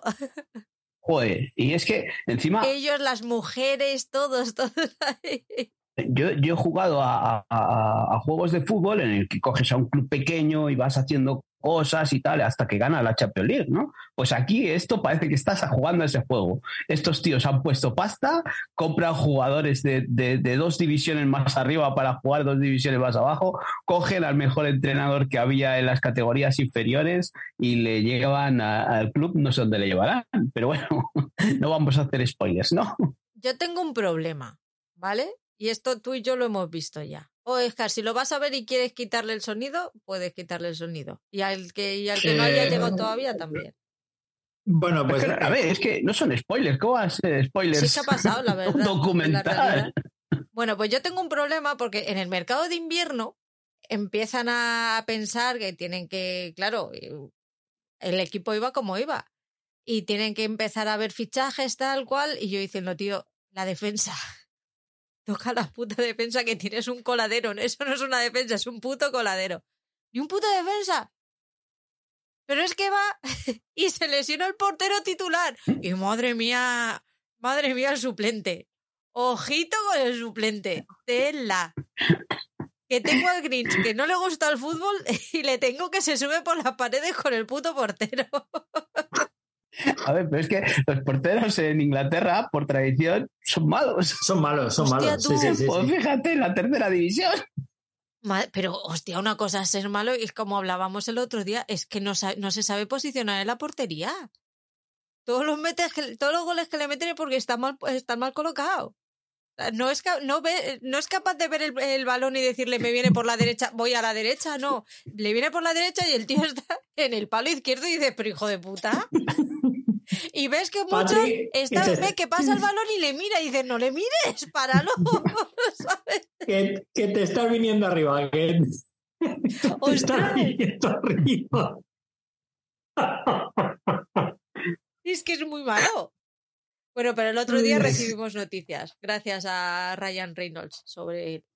Es una, es una maravilla, es una maravilla, eso, sobre todo eso, cómo lo viven estos dos. Eh, hay episodios especiales, como eh, te meten en la, cultura galesa. Otro un episodio especial en el que dicen como la tradición de en Gales, de cómo, de cómo son, y, es, es, fantástico. Yo me he divertido muchísimo hasta donde he llegado. Les he cogido un cariño de la hostia y para mí son, ya voy a seguirles. Espero que, esta temporada consigan subir de división y, es, una maravilla. Ya no es porque esté Ryan Reynolds o tal, sino es es que te sientes muy identificado. Yo vivo en una ciudad con un equipo de fútbol ahí y dices, joder, ojalá viniese un tío con la pasta y pusiese jugadores y bueno, no sé, es distinto, ¿no? Porque la afición aquí, pero es que allí la afición es brutal. Sí, sí. O sea, la gente va al campo, se volca con el equipo, gane, pierda. Sí que cuando llegan están desesperados porque les habían dejado un pufo, un antiguo propietario te cuenta la historia de cómo les engañaron como fue un empresario típico, empresario a pegar el pelotazo allí y, llegaron a comprar, a hacer como una cooperativa para comprar el club. Eh, los propios eh, seguidores, los propios fans del equipo. Y claro, pues oye, no, no manejan el equipo como, como, una empresa, ¿no? Como lo que funciona ahora el fútbol eh, europeo, por lo menos pero es muy divertido, es muy divertido, sobre todo eso cuando aparecen Ryan Reynolds y Rob McCannahy, eh, eh, cómo lo viven, eh, en Estados Unidos son las 4, 5 o 6 de la mañana y se levantan a ver los partidos, encima, claro, en esas divisiones, pues lo retransmiten por YouTube de la calidad de allá que te voy también, pues dicen, joder, qué ganas tengo de ver un partido en vivo y dejar de verlo en la calidad esa, ¿no? Así que es, extraordinario. Yo lo recomiendo mucho. al principio no me llamó la atención, sí que cuando lo vi pensé que era una serie, Y joder, pues bueno, pues puede ser una comedia con estos dos ahí. Me dijisteis que era un documental, un formato documental, me puse a verlo y me encantó y es que episodio tras episodio enganchado. Aquí en casa ya te digo, era de hoy es miércoles y son las nueve y cuarto, por favor pon Disney, ¿vale? Ese era el nivel. Oscar, ¿qué has visto? ¿Qué más has visto por los mares de internet? ¿Por los mares de las series? No, bueno, pues lo que he visto ha sido eh, la recomendación de Paul, eh, que se titula The Great, eh, que es una serie estadounidense que creo que Hulu estaba detrás de ella. Aunque aquí no me acuerdo exactamente, que creo que era Lionsgate quien la, quien la estaba emitiendo. es una serie inspirada libremente en el ascenso al poder de Catalina la Grande, la que fue emperatriz de, Rusia, ¿no? Eh, la serie la protagonizan Elle Fanning y Nicholas Hull, eh, ella como la emperatriz Catalina y él como eh, Pedro de Rusia. Y he visto el primer capítulo de la primera temporada. Eh, la serie está basada, o bueno, inspirada en, una obra de teatro escrita por Tony McNamara, que, también, es también el, guionista y el creador de la serie. Y el caso es que es una serie que no te voy a decir que me haya enganchado, pero sí que me ha interesado bastante, porque trata, digamos, con personajes históricos hechos, eh, pero de una manera moderna. No es la típica serie británica, digamos, de época encorsetada y que no se sale de ciertos parámetros. Aquí directamente te sales de los parámetros, pues casi desde el minuto uno, con una eh, Catalina que sueña con amar a su marido, eh, a Pedro, al emperador, que sueña con llevar una vida estupenda y maravillosa, eh, compartida con él, y que cuando llega, pues se lleva la gran sorpresa de que el tipo es de todo menos eh, cariñoso, de todo menos gentil. Eh, hay en algunos momentos diálogos muy crudos que van al turrón, y el final de este primer capítulo, pues con ese plano de El Fanning, eh, pues da pie a que pienses lo que va a poder venir en los, en los siguientes capítulos. La verdad es que me ha resultado muy interesante y muy curiosa, ¿eh? Y bueno, pues es otra de esas que, que voy a poner en, en la lista porque porque sí me ha gustado, ya no solamente por ellos dos, por El Fan y Nicolas Hoult, que están estupendos, sino por todo el elenco de actores, yo creo que la mayor parte son británicos, que le rodean y que van interpretando a los diferentes personajes, ¿no? Y sobre todo también en algunos momentos de este primer capítulo, no sé cómo se desarrollará también a lo largo de, de la temporada, ese conflicto entre lo religioso, espiritual y lo empírico eh, contra la cultural. Estamos hablando de que eh, ella, Catalina, pues es una mujer que lee, que bueno, pues que es eh, que sabe, Jolín, que está educada, que, que conoce su mundo y, y que le gusta leer y le gusta, le gusta saber, ¿no? Mientras que todo lo que hay en la corte de Pedro, eh, pues lo que se ve es todo lo contrario, ¿no? Ahí la mujer no tiene ningún papel preponderante, la mujer es un objeto, las mujeres lo que hacen es salir a jugar a tirar bolas al campo, al césped, eh, ni siquiera, o sea, tirar bolas. No es que jueguen a la petanca ni al guá, no, no, es que tiran bolas y luego les traen otra vez las bolas para que las vuelvan a tirar. O sea, pues ese, ese conflicto, ¿no? Entre, digamos, el, saber empírico o, el saber en general y, y el mundo espiritual, religioso, teológico, pues también serán diversas pinceladas en ese primer capítulo. La que es una serie que, no es, eh, a ver, eh, no es algo, es la obra maestra total y absoluta, pero sí que es una serie que me ha interesado y que dependiendo de cómo la desarrollen, pues puede ser muy curiosa. La verdad es que sí, este, en este caso mm, las, la recomendación, este, en este caso la recomendación sí que me ha, sí que me ha tocado un poquitín más. Sí, sí. es, es, una serie divertida, sobre todo la primera temporada, la segunda pierde un poco esa frescura que estás diciendo al principio, que te sorprende eh, esos diálogos que tienen tan actuales en, en, en una serie de época o em, que tienes eh, versionando o reflejando eh, esa época de Catalina la Grande, ¿no? Eh, como eh, la mujer tiene ese protagonismo o quiere adquirir ese protagonismo, eh, viene de la cultura europea, ella es, me parece que era danesa, y, o alemana o algo así, pero bueno, estaba educada en la cultura europea en la que las mujeres y, y los hombres, vamos, la corte eh, tenía por costumbre leer y, y, cultivarse. Y sin embargo aquí eh, llega Rusia y lo único que están es a, a comer, beber y a brindar el utsa ese que está todo el rato y a, y a darle a la mandanga. ¿Qué mandanga? Madre mía. Yo estoy viendo Doctor en Alaska y voy por la mitad de la segunda temporada ya.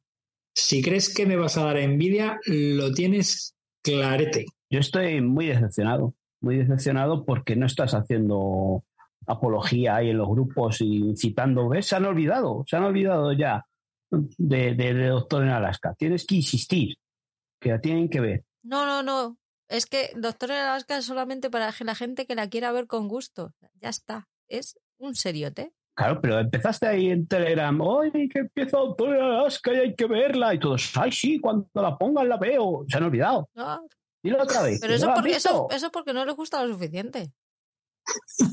Están solo a, a la novedad.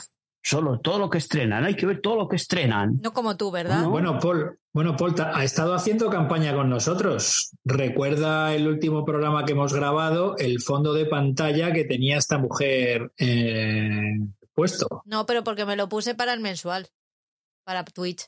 Bueno, el, no, no, vamos a ver. El último programa que he grabado con vosotros eh, estaba el fondo, la, la fachada del Roslin Café. Pero, por, pero porque no me lo quité, pero lo puse para, eh, para el Claro, para Twitch. pues eso, que, que tú la publicidad la has estado dando y el machaque la has estado dando. Que, te, que no me vas a dar envidia, que no, No, no, porque que yo no me, yo me pongo el fondo ¿no? que me apetece y tú sabrás si lo coges o no lo coges. Tú no te preocupes que cuando yo te machaque te vas a enterar. Ah, No, No, si ya no me ser- enteré con no The Jinx, no te preocupes, no te preocupes que me enteré con The Jinx. no va a ser sutil. Tú tranquilo, que la sutilidad no es lo mío. Me consta, me consta que sutil no va a ser. Doctor en Alaska lo ve quien lo quiera ver, que no lo quiere, que no lo quieren ver, no lo quiere ver nadie, pues ellos se lo pierden. Yo la estoy viendo, la estoy disfrutando, tiene, pues eso, es de los 90, tiene sus cositas que dices, madre del amor hermoso, como madre del amor hermoso lo que nos comíamos. De hecho, la niña no lo ve, porque es la típica que me pasa como con las series de, con la, como con las películas de Disney, que me paso más tiempo explicándola lo que no debe ser que disfrutando de la película. Así que esta me la veo yo solita, en mis ratos así tranquilitos y tan, y tan a gusto. Ahí está el doctor Fleischman y, y Maggie, están ahí con su tira y afloja. Y el resto de, de habitantes. No me acordaba yo del astronauta, la madre que le parió al astronauta. Claro, Maurice Minifield, por favor. Nada, eh, ya está en filming, ¿no? No, no, todavía no. En Filmin Ah, está en entonces- febrero, ahora está en familia. Pero en, en Filmin la van a meter todas las temporadas completas que yo tengo muchas ganas. Porque ahora parece que los de En Familia se han dado cuenta y nos han dejado la segunda temporada completa para que nosotros no la gestionemos. Pero las primeras semanas, la primera semana fue muy dura. Porque es que era a capítulo por día. Y ahora yo decía, ¿en serio? Quiero ver el siguiente. Pues no me dejaban. Muy mal. Claro, y los de familia decían, ¿en serio? ¿Después de tanto tiempo todavía están esperando el siguiente?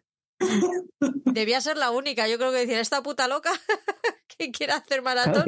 o sea, claro, decían, o sea, nos está viendo una persona y encima le puede la ansia viva. Vamos a darle a segunda temporada. vamos, eh. Solo faltaría que nos dejase de ver. ¿Qué te parece? Pues no lo descartes, ¿eh? Bueno, bueno, esperaremos al mes de febrero cuando esté Doctor Alaska completita y, y ya meteré ahí la puya a ver a ver cuántos han visto Doctor Alaska. No mientas que Que tú nos no, vayan contando episodio tras episodio. no la vas a ver. Yo no, digo estos, todos los de los pelotas. Ay, yo sí, yo lo veo, yo lo veo. ¿Qué más has visto? Siempre desde el cariño, ¿eh? Siempre desde el cariño, por favor. Ya saben que todo es desde el cariño, pero eso eh, es complicado. Lo que ha dicho antes eh, Patrick, eh, ver esta serie ahora, yo lo digo por eso, porque la gente dice, oh, yo sí que la veo. Patrick toda entusiasmada, que sí, sí, ya veréis qué maravilla, pero joder, verla ahora. a ver, no, no, no, no ha envejecido tan mal como otras, ¿eh? Pero sí que, coño, pues a veces tiene sus puntitos machistas que dices, la madre que les parió. Pero no, la madre que les parió, no, la madre que nos parió a toda la sociedad de aquel entonces que vivíamos ahí, que vivíamos ahí imbuidos. Pero sí que pues hay cosas que chocan mucho. Te cuento lo bueno igual que lo malo. Pero es, pero es Doctor en, en Aras que me gusta. Y la voy a seguir viendo. Ala, sigue. Eh, pues no sé, pues puedo contar eso de, de My Skin, que vi la primera temporada entera en filming eh, creo que fue una recomendación que hice a alguien, de estos que ya sabes, pues se olvidan las cosas. No, no, que la he puesto porque he visto el primer episodio, que no la había ah, visto. Ah, vale, vale, yo pensé que la habías visto. Digo, pues ya digo, aquí como no la había visto, digo, pues ya está, ya está otra puñalada que la visto. No, no, he visto el, primer, he visto el primero. Pues eso, una serie británica de un drama social en el que una niña, pues eh, vive, una niña, una adolescente, eh, vive en una familia mm, desestructurada en el que el padre es un borracho y, la madre pues está un poco más para allá que para acá. Eh, está muy bien hecha, está muy lograda, el ambiente que genera está muy bien. Eh, ella cuando va a clase pues trata de, ocultar cómo es su, su, vida en la realidad, tanto a profesores como a compañeros, y está muy bien. Y me gustó mucho, cortita, mm, creo recordar que eran seis episodios la primera temporada, de media hora de duración, y a ver si me pongo con la segunda temporada. Pues es una serie de esas que, no te puedes poner cualquier día, lo que hablábamos antes, después de cenar sentado en el sofá. Es una serie que merece mm, tener todos los sentidos con ella. Yo la he visto esta mañana el primer episodio y sí que es verdad, pero a mí no me ha parecido, es dura, tiene una temática dura, pero no me ha parecido que el tono sea muy duro. Yo le he visto que dentro de lo que, de lo que te cuenta, no sé si es que a lo mejor yo estoy en una época muy flower, muy flower power de mi vida, pero sin quitarle dureza a la situación, sí que a lo mejor el cómo, lo, el cómo la intenta llevar ella cuando está fuera de su casa, la hace como más, como más llevadera sin quitarle, sin quitarle dramatismo a la, a la situación que está viviendo. No es como otras que me han echado para atrás. Por ejemplo, yo me acuerdo de la asistenta, la de Netflix.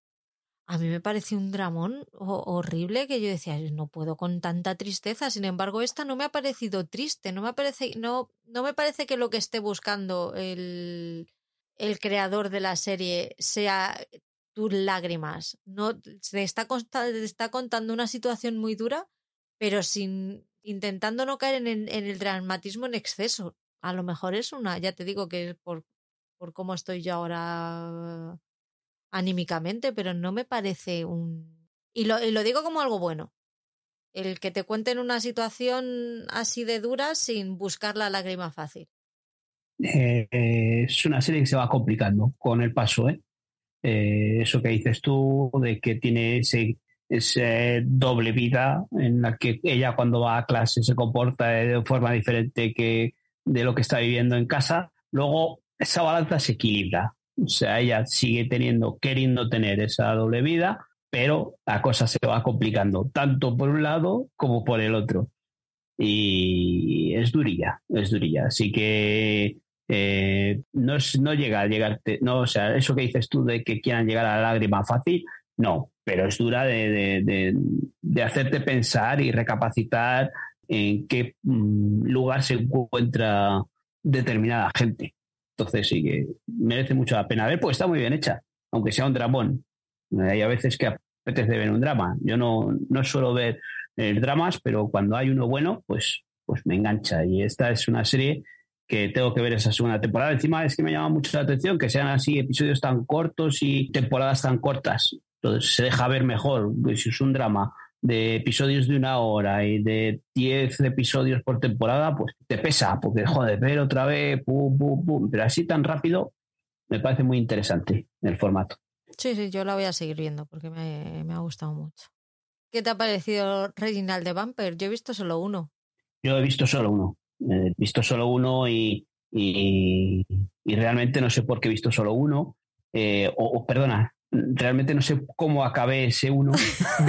porque yo digo, lo mismo se ha quedado con ganar de más. El amor hermoso. Cuando vi el tráiler, vi anunciar en las paradas de autobús que el Reginald este, digo, hola tío, vi el tráiler, hola, qué pinta de comedia surrealista, de esta de que no se toman nada en serio, que va a ser, va a ser divertidísima, digo, a, a poner con ella, típica comedia esta de, de, de Sci-Fi, pues esta Reginald de Vampire la encontramos en Sci-Fi, en los canales de bien tenga Movistar, Vodafone, Orange, pues está en esos canales de pago, pero es mala rabiar, es mala rabiar porque es que se lo toman en serio. O sea, a este vampiro, a este hombrecillo que está por ahí sufriendo sus penas, tanto físicas como en el trabajo, su aspecto físico me refiero, le muerde un vampiro, no sé qué, le convierten en vampiro y dices, joder, ahora va a empezar el Festival del Humor y no vamos a reír y no, se lo toman todo tan en serio que dices, pero de verdad, y ya, mm, pues claro, hay vampiros, hay efectos especiales que decías tú antes, típicos de sci-fi, y dices, madre mía, pero que esto es una serie de los 80, de los 90. O sea, estos efectos aparecían en los 90, ni Buffy tenía esos efectos madre mía, pero digo, no puede ser. Seguía viendo el capítulo de, joder, a ver si cambia. Pero que no, que no, que se la estaban tomando muy en serio. Y dije, esto yo no puedo seguir con ello. No puedo. A mí me pasa algo, algo parecido. Es como que quieren hacer comedia, pero al mismo tiempo tomarse en serio. es, es muy rara quieren tomarse a sí mismos muy en serio, pero haciendo comedia, pero no es que esa serie funcionaría mucho mejor si es comedia pura, te ríes de todo y ya está. En el momento en el que dice, ay, me ha hecho vampiro, voy, a estar bueno y le dice el otro, no, ya te vas a quedar así para siempre. No sé. Yo pensaba que iba a ser algo tipo el de Resident, pero no. Claro. Resident Alien o cosas así, o pues, tipo de Chucky, que se lo toman toda coña ya te digo, que es que aparecen esos vampiros allí y, esos movimientos de aparezco y desaparezco. y dices, pero ¿qué me estás contando? ¿En serio? ¿Que estás movido así de rápido? Eh, no. Eh, pues, pues, ¿sabes? Esto, esto puede ser algo que le guste a Oscar. A lo mejor sí. Es que, es que tiene todos los números. Mm, maravilla, maravilla de la técnica. Y me decís que es una serie moderna, ¿no? Sí. Sí, sí, sí, vamos. Pero tiene todo el look de ese ochentero, noventero. ¿Has visto las pelis de Superman? De Wii, de Superman, de Spider-Man. ¿Pero cuáles? Las nuevas. Las de, las de Tom, Holland. Sí. Sí. Pues el protagonista es su mejor amigo. ¿Qué dices? Sí, sí. ¿El mejor amigo es el protagonista? madre mía. pero es que esto, eh, lo que dice Patri, en formato comedia habría sido la bomba. Pero la bomba. Sí, sí. Sin criterio. Yo en AMC Plus estoy viendo entrevista con el vampiro. He visto los dos primeros episodios y tenía todas las papeletas para no ser mi serie, pero chico, que me está gustando. ¿Por qué? No sabría decirte, todavía no tengo muy claro por qué me gusta, pero me gusta. No sé si es por el por la entrevista que le hace el, el periodista porque yo quiero saber qué relación tiene el periodista y él, yo quiero saber si al final se le va a terminar jamando o no. enfoscando, se le va a enfoscar, ¿no? Pero me está gustando porque tiene un ritmo lento, mm, es como muy con mucha floritura, está muy coreografiada la serie en sí, todos los movimientos de ellos. Hay veces que está en exceso teatralizada por, por los actores y ya te digo, tiene todos los puntos para decir, paso de esta serie, pues me está gustando. Porque incluso uno de los dos protagonistas, el rubio, para mí es mm, de lo, mm, las, las actuaciones más deficientes de toda la serie. Pero me gusta. Así que yo voy a seguir viéndola y cuando sepa por qué me gusta, pues os lo contaré. Yo es una serie que sí que nos llamó la atención cuando se anunció, hemos visto el trailer tenía muy buena pinta. Eh, la duda que me genera a mí es qué nuevo nos van a proponer después de haber visto la película. Eh, luego el ruido que está haciendo tiene una mezcla, gente que sí, gente que no, entonces no me acaba de eso. Eh, así que no sé si me atrevería a ponerme con ella. Eh, pues decir que es eso, que está en AMC Plus y que el primer episodio está, no sé si es en, Apple o, en Amazon, está de forma gratuita, se puede ver de forma gratuita. O sea, hace falta suscribirse si queréis dar una oportunidad y verlo, pues antes de navegar por los mares del sur, si no tenéis o no, no queréis contratar, si queréis contratar a MC Plus, pues podéis ver el primer episodio y ver qué os parece. Pues vamos ya con Netflix, ¿no? Cerramos aquí el repaso de esta, de esta semana. Uf, yo aquí tengo, tengo plancha, ¿eh? Hoy. Voy a empezar con el nuevo empleado, que es una serie que estrenó el mes pasado Netflix.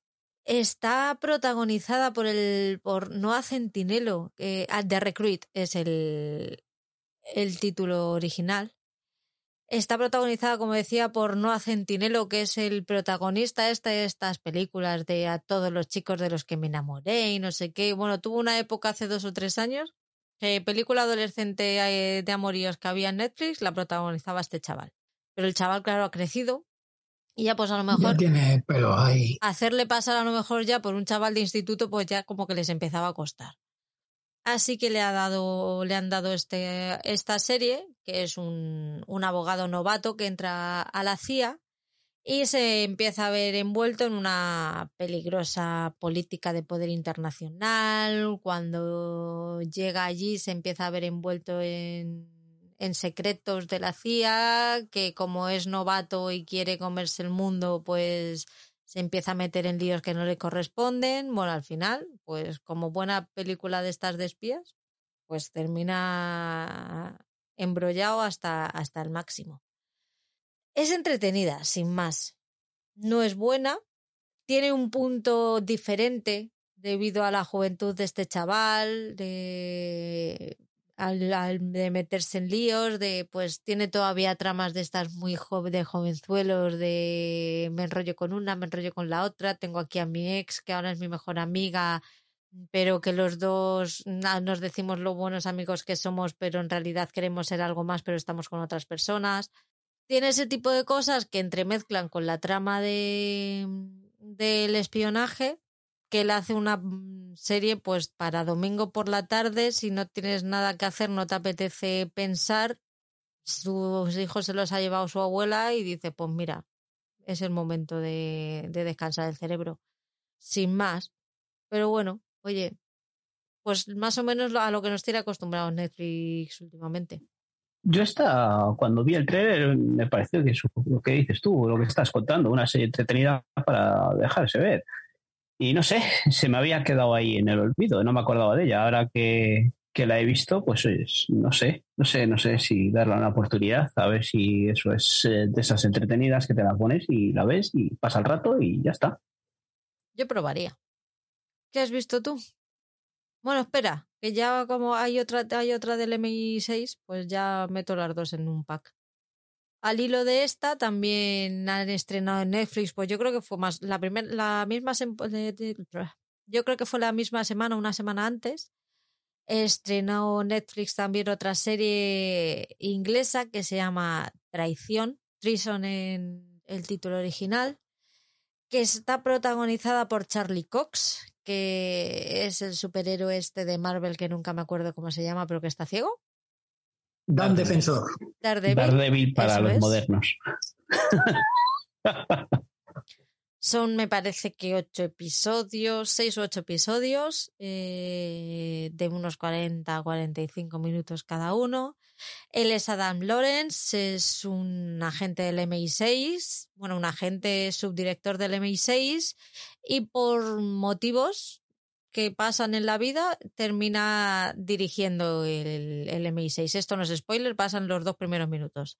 El caso es que eh, cuando se ve al mando del, de la agencia, pues empiezan a pasarle cosas que están relacionadas con interrelacionan su vida personal con su vida profesional. Encuentra a una persona en el pasado que le, le pide ayuda, le pide ayuda, le ofrece ayuda al mismo tiempo para poder salir de un embrollo. Es que no lo sé contar mejor. Más o menos del mismo estilo que la otra.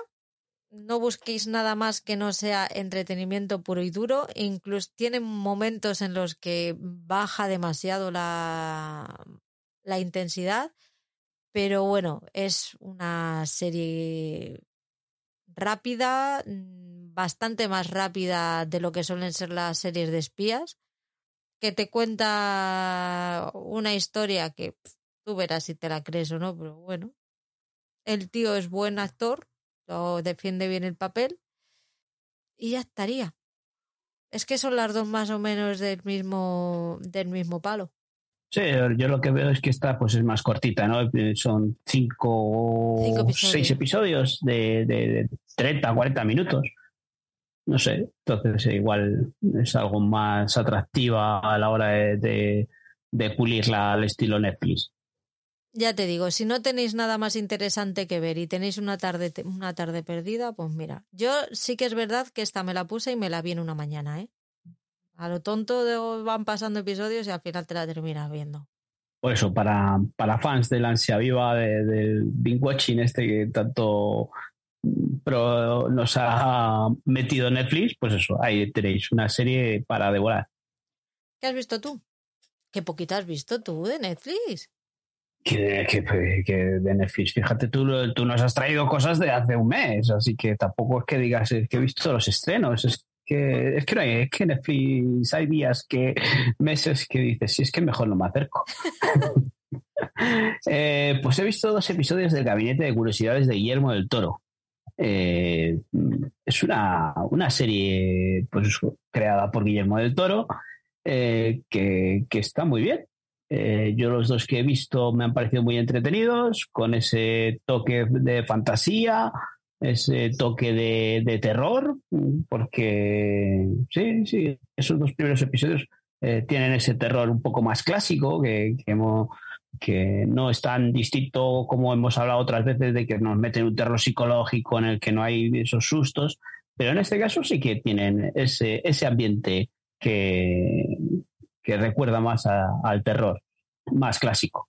Y solo he visto dos, pero muy entretenida. Eh, me parece, no sé muy bien si son, son ocho, son ocho episodios en torno a una hora de duración cada uno. Y sí que la ver entera, ¿eh? porque son episodios independientes, no tienes por qué llevar un orden y, eso. Así que si os gusta un poco así la fantasía mezclada con toques de terror, mm, es una buena oportunidad para verla. Encima está así, eh, los inicios son como eh, aquello de, de, Hitchcock, de cómo era la serie de, de, Hitchcock que tenía. Sí, era Alfred Hitchcock presenta. Hitchcock presenta. Eh, eso es. Pero sale también Guillermo del Toro con la silueta oronda. Eh, avanza, se mueve, va avanzando y nos va contando un, un, preludio de lo que va a ser el episodio y lo que nos va, lo que nos va a deparar. Así que tiene ese aspecto y está bien, interesante, tiene ese toque ahí de que sale él y nos cuenta eh, de qué va a la historia. Yo he visto el primer episodio, episodio y medio, de Memorias de una mula en Ibiza, que es el puteo que nos puso Patri en el anterior quincenal. Es un. Yo me esperaba una serie cuando lo vi. Anda, aquí por aquí me están poniendo cara de no sé de qué me estás hablando. Mm, Patricia, yo les decía algo, ¿eh? Porque soy la única que lo ha visto. Guiño, guiño. Yo me esperaba un, una serie y resulta que es un true crime con partes ficcionadas, cosa que no le viene muy bien al true crime. Porque a mí, si, si es documental, a mí me gusta que sea documental puro. Las ficciones me, cada vez me cuestan más. En fin, pues es una chica que llegó a Ibiza a pasárselo súper bien y se lo pasó muy bien. lo que pasa es que luego la engañaron para hacer de, hacer de mula. A ver, la chica lista no es. De hecho, tú ves el cambio que dio de 10 años atrás ahora y pues sabemos a lo que ibas, preciosa mía. A ver, lista no es. Tampoco me ha dado para unas risas, ¿eh? El documental. Simplemente ha sido pues un bueno, chica. Pues vale tan metido en el este. es, es una persona que pensaba que Lima era una ciudad de España, ¿vale? Entonces, a partir de ahí, a cualquier cosa que le pase, dices, pues es que te ha pasado eso porque has tenido suerte, pero te podía haber pasado cualquier otra cosa, hija, porque te las iban a haber dado con queso. No sé, pues sí, pues es una chavala que empezó a tener malas compañías en Ibiza, mm, que la fueron engañando, la engañaron para pasar droga, ya pensaba que pasaba drogas blandas, fíjate que mm, mala suerte que no. Estuvo un tiempo en una cárcel de Perú y ahora ha venido a contar su historia. Que me, me importa mm, cero entre que me importa poco que ella es olvidable y que el documental es mm, pues eso es que no tengo una palabra ahora mismo no me sale una palabra para decir es que no es que no es que sea mediocre es que es más que mediocre o sea no merece en absoluto la pena. Pues ahí estaría. Memorias de una mula en Ibiza en Netflix para quien la quiera ver. Bueno pues eh, si no teníamos bastante con el título no teníamos bastante con quien nos la había puesto de puteo, que encima lo que nos estás contando, pues oyes, eh, nos estás dando unos ánimos terribles. En relación a eso que puteo, que no he cumplido, que eh, no sé qué, Patricia, que, que pues oyes, eh, estoy mirando aquí y tengo otras cuatro series de, de puteo barra recomendación que tengo pendientes. O sea, no es que tengas ninguna cosa pendiente con nadie, sino es que tengo a una de, de Sonia, otra de otras dos, otras dos de Oscar que todavía no he visto, entre puteos y recomendaciones, que tengo, que echar un vistazo. Así que en cuanto pueda, las voy a ver. Pero, joder, dais unos ánimos que vamos. Memoria de una mula en Ibiza es todo lo que esperabas tú para el 2023. He terminado por fin Emily in Paris y me ha costado la vida entera, os lo puedo asegurar. Me ha costado muchísimo, muchísimo, muchísimo. ¿Cuántas, eso digo yo, ¿cuántas temporadas te has visto, criatura? ¿Cuál era esta? esta es la tercera. Vamos, si yo no pasé del primer capítulo. Pues yo la he visto para poderle decir a PJ que es un puto mierdón. ay, ay, las cuentas claras y el chocolate espeso. Que yo creo que se la pone para dormir la siesta. que, si no, yo no me lo explico, no me explico esto. Y más esta temporada que no te cuenta nada en absoluto, que empieza en un punto, empieza en el punto A y termina en el punto A más uno. O sea, ya está, así es que no ha pasado nada. No ha pasado nada que no se pueda resolver en un puñetero episodio. y, han usado 10. 10 episodios para contarte algo que se podía haber resumido, resuelto en media hora. Porque es que es completamente intrascendente. esta temporada, pero completamente. Es que. Es que no, no tiene nada. No hay nada que digas, bueno, pues por esto ha merecido la pena ver la temporada. No, si es que los, los personajes siguen siendo sin sangre todos. La mala es una mala descafeinada. Ella me pone de los nervios. De los nervios. Bueno, y, esta, y en esta temporada ha estado más tranquila porque por lo menos no ha estado mareando la, la perdiz. Pero es que la madre que la pare que no entiendo nada. O sea, la, la trama del, del, trabajo, un sinsentido que dices, pero vamos a ver, mm, pava, a la, la jefa. ¿Pero qué quieres? ¿Quieres que trabaje contigo no quieres que trabaje contigo? Si no quieres que trabaje contigo, mandar a Chicago, pero a Chicago, pero no le digas que no quiere trabajar contigo, pero luego no es que tienes que trabajar conmigo porque eres muy buena, pero yo en realidad no quiero que trabajes conmigo. Anda y vete a cagar. ¿Qué me estás contando? O sea, que yo, que no tengo 15 años ya para estar aguantando estas gilipolleces. Y entre los adolescentes lo entiendo. Pero entre una señora de, de 60 y otra de 25, mira, la de 25 tiene un ostión y se lo, y se lo paso. Pero a ti, hija de mi vida, ¿qué haces teniendo vida adolescente con 60 años? Vamos a ver, maduremos. Es que no, es que no, es que no tiene ni no tiene puto sentido esta serie, no tiene puto sentido. O sea, a mí me explota la cabeza con ella. Ya está. Pero desde el minuto uno, o sea. Pero lo disfrutas. Que va, que no, que, te lo prometo que la he visto. Disfrutas, Lo disfrutas ahora. Sí, ahora sí. Lo disfrutas ahora. Ahora lo disfruto, ahora poniéndola a parir ya con, todas, con toda la información en la mano, sí. Pero te lo prometo que me ha costado de esto de decir, por la mañana decía, ¿qué veo? ¿Sky Rojo o Emily in Paris? Y estaban las dos ahí, ahí. Yo decía, madre mía. ¿Pero por qué me estoy haciendo esto? Pero es eso, ya te digo, que temporada tras temporada sigues viéndola, vienes aquí, te desahogas, liberas el estrés y tal, y ya está. Una obra social que hace Netflix. Ay, te gastas más en otras cosas, sí, ¿verdad? Sí. Muy bien, pues te has quedado a gusto. Pues ha sido, ha sido una crónica extraordinaria. Uh. Es que me pone muy nerviosa. No, no lo puedo evitar. No puedo evitarlo. Es que saca lo peor de mí esta muchacha y sus acompañantes. Pero es, uy, la y es que ¿por qué no he empezado a hablar de la amiga? Pero es que empezamos con la amiga. Es que si empiezo con la amiga no termino. Así que vamos a pasar a ver qué es lo que ha visto Paul. Además de el gabinete de las curiosidades. Pues, pues eh, ya solo nos quedaba por ver en Netflix otra de las grandes maravillas, la temporada 3 y definitiva, por suerte, de Sky Rojo. Sky Rojo es esta serie que nos trajeron los creadores de la Casa de Papel, que parecía, joder, pues mira que hicieron la Casa de Papel, a ver qué nos traen ahora con la pasta de Netflix, efectos especiales y protagonistas de, caché y demás. Asier Echandía, Miguel Ángel Silvestre y, Verónica Sánchez de protagonistas. Dices, wow, qué cartelón, qué serie más buenona. Por lo menos no es White Lines. No es White Lines, pero no la vi, White Lines. Pero estas tres temporadas de Sky Rojo hay que tener tragaderas para verla, ¿eh? Porque madre mía, o sea, la, serie es corta. Eh, esta sí que es el el símbolo de, Netflix. Episodios, temporadas cortas, episodios de 30 minutos, eh, petardos y explosiones por todos los lados y a disfrutar de la fiesta, porque la historia es para darla de comer aparte. Y esta tercera temporada, pues es eh, lo mismo que te ha pasado a ti con Emily en París. ¿Por qué la he visto? Si las dos temporadas anteriores me parecieron horribles, ¿por qué me puse a ver esta serie en tres días? ¿Me la vi? Digo, por favor, que pase rápido esto. Digo, cuanto más rápido pase, menos me va a doler.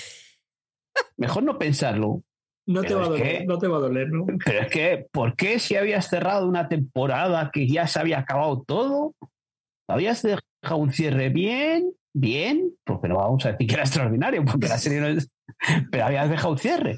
Y o sea que vuelves a lo mismo. O sea, después pasan X años y tienes que volver a lo mismo. El, proseneta este que persigue a las prostitutas, que las encuentra y. hostia, es que me tiene una escena de acción con tiros a mansalva, en el mar, con barcos ahí dando vueltas. Un episodio entero.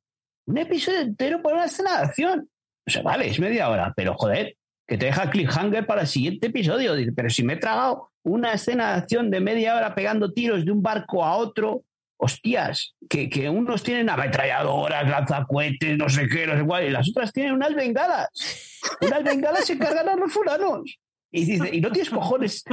¿Cuántos tíos? Pues no sé si irían tres, cuatro en cada barco, dos barcos, ocho tíos contra tres mujeres y, un cojo. Eh, eh, y, hostias, ¿no eres capaz de subirte al barco y darles unas hostias y acabar con el tema? No, media hora con cliffhanger dando vueltas dos barcos a un barquito de recreo. Ya, por favor, me he dejado la obra social de Netflix. Lo he desahogado. Te toca, Patri. Es que no han contado nada.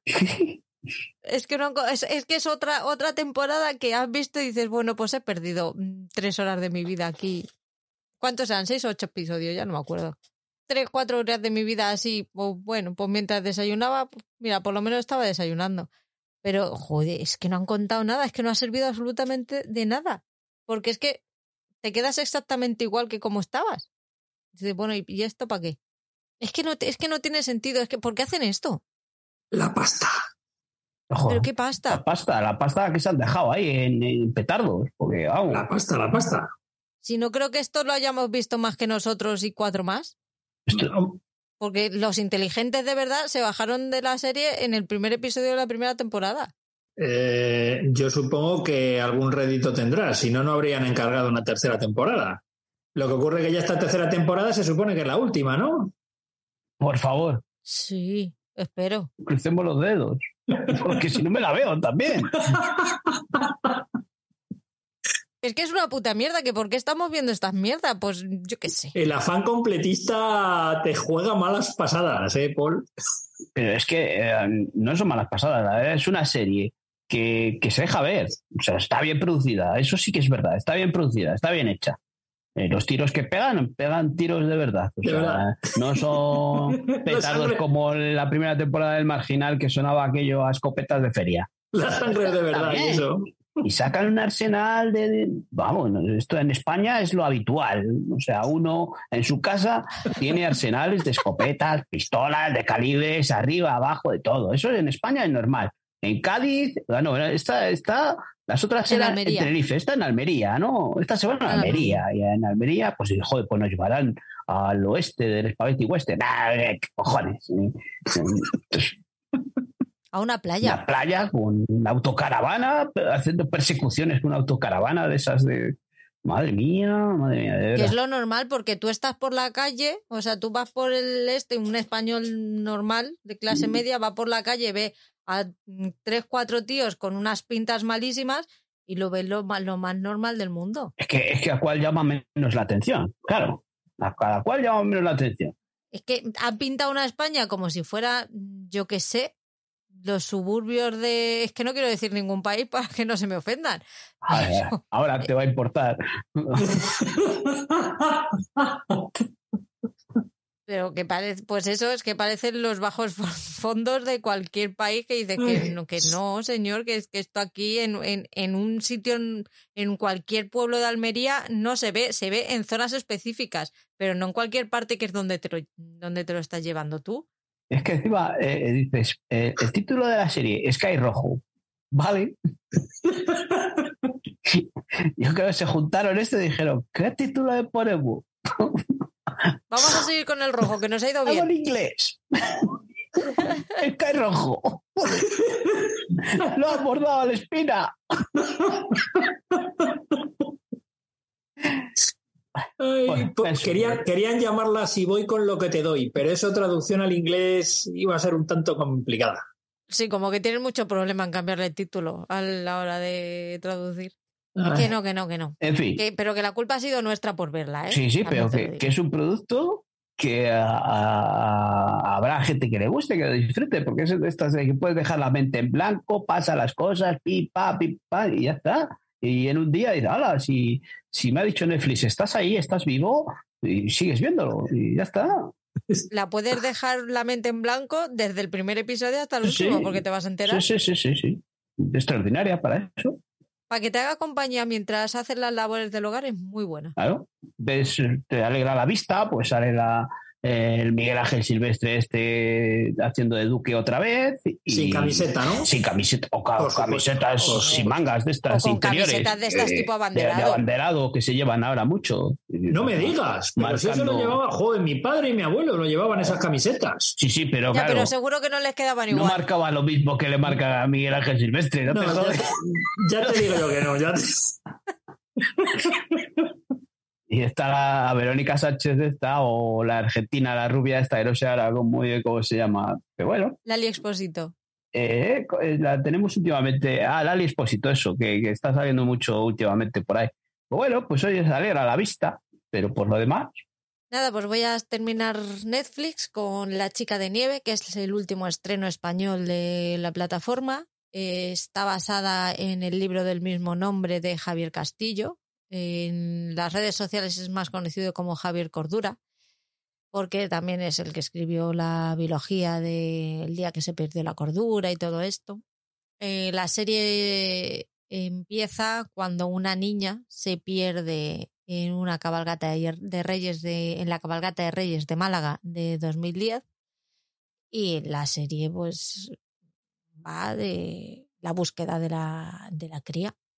La serie está bien, está bien a nivel guion, está bien a, nivel trama, Eh, engancha muchísimo, es muy entretenida. Estas son además seis episodios solo, son 40 minutos, pero esta es otra que me la empecé a ver a primera hora de la mañana y me la vi del tirón.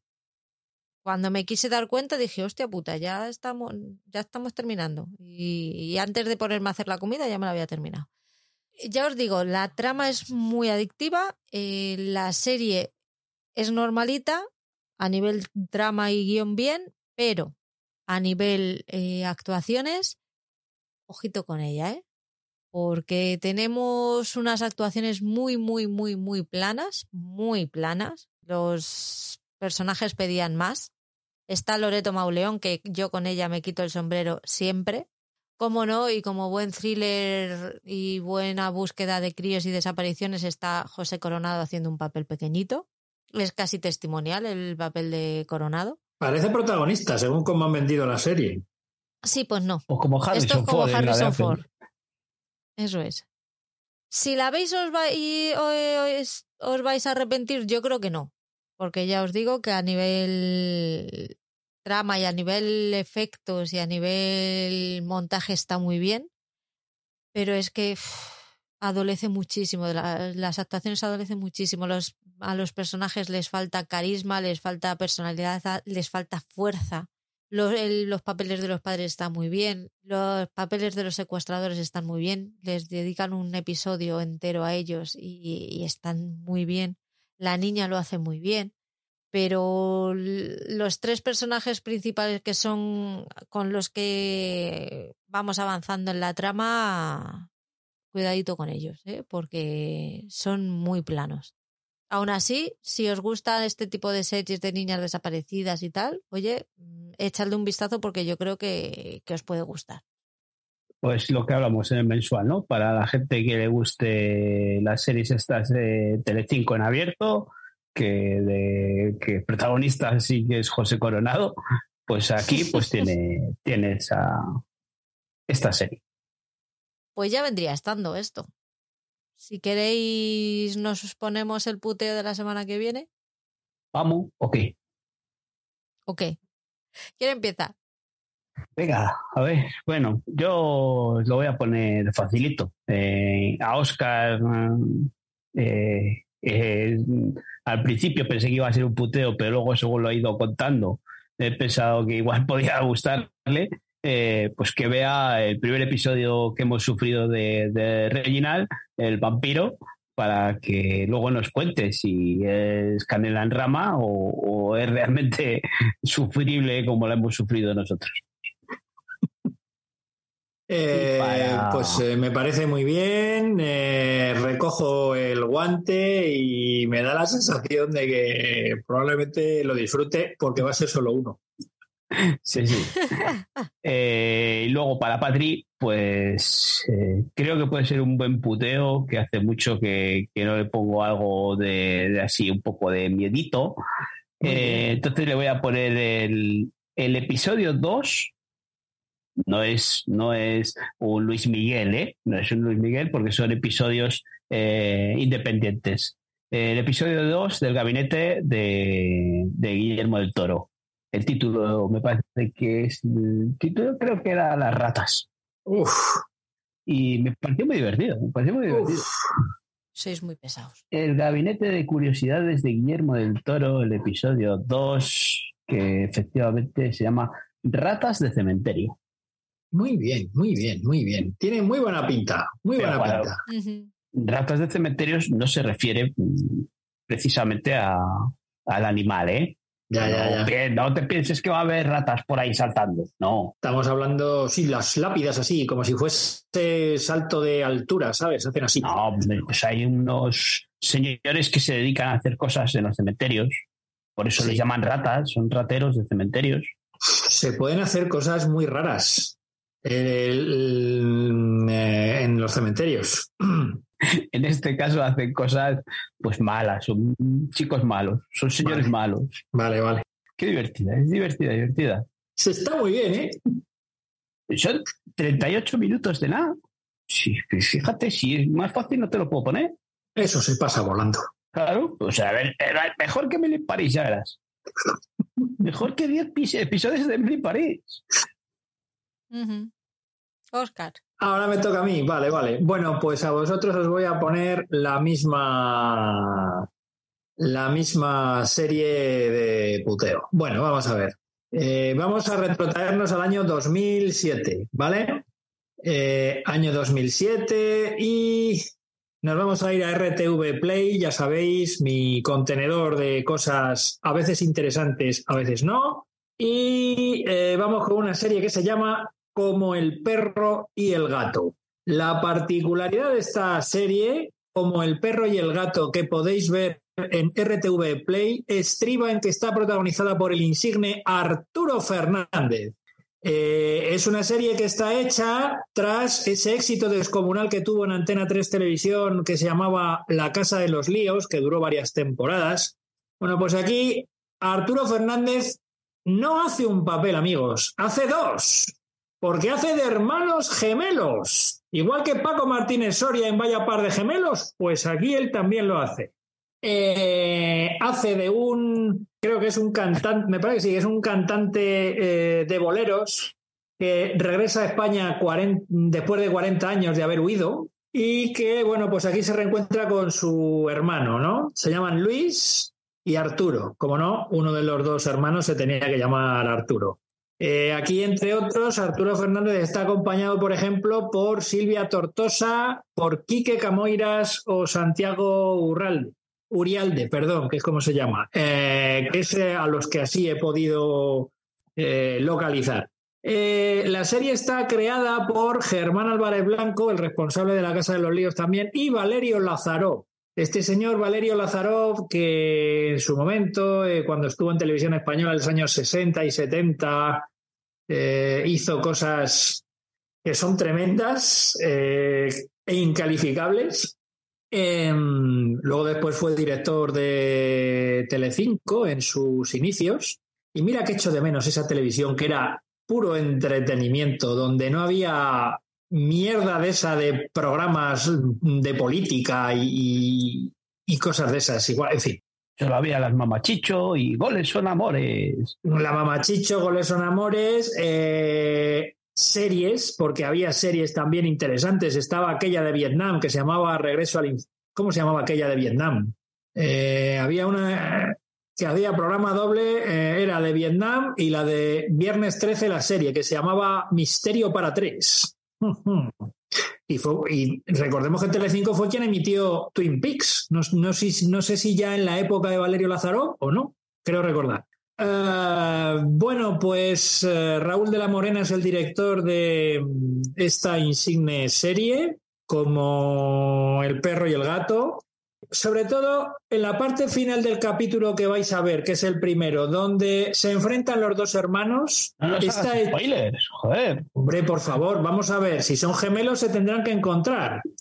Déjanos que nos llevemos la sorpresa. Pues es maravilloso, qué bien está hecho. Y además, lo bueno es que el hermano que viene de México habla con acento mexicano.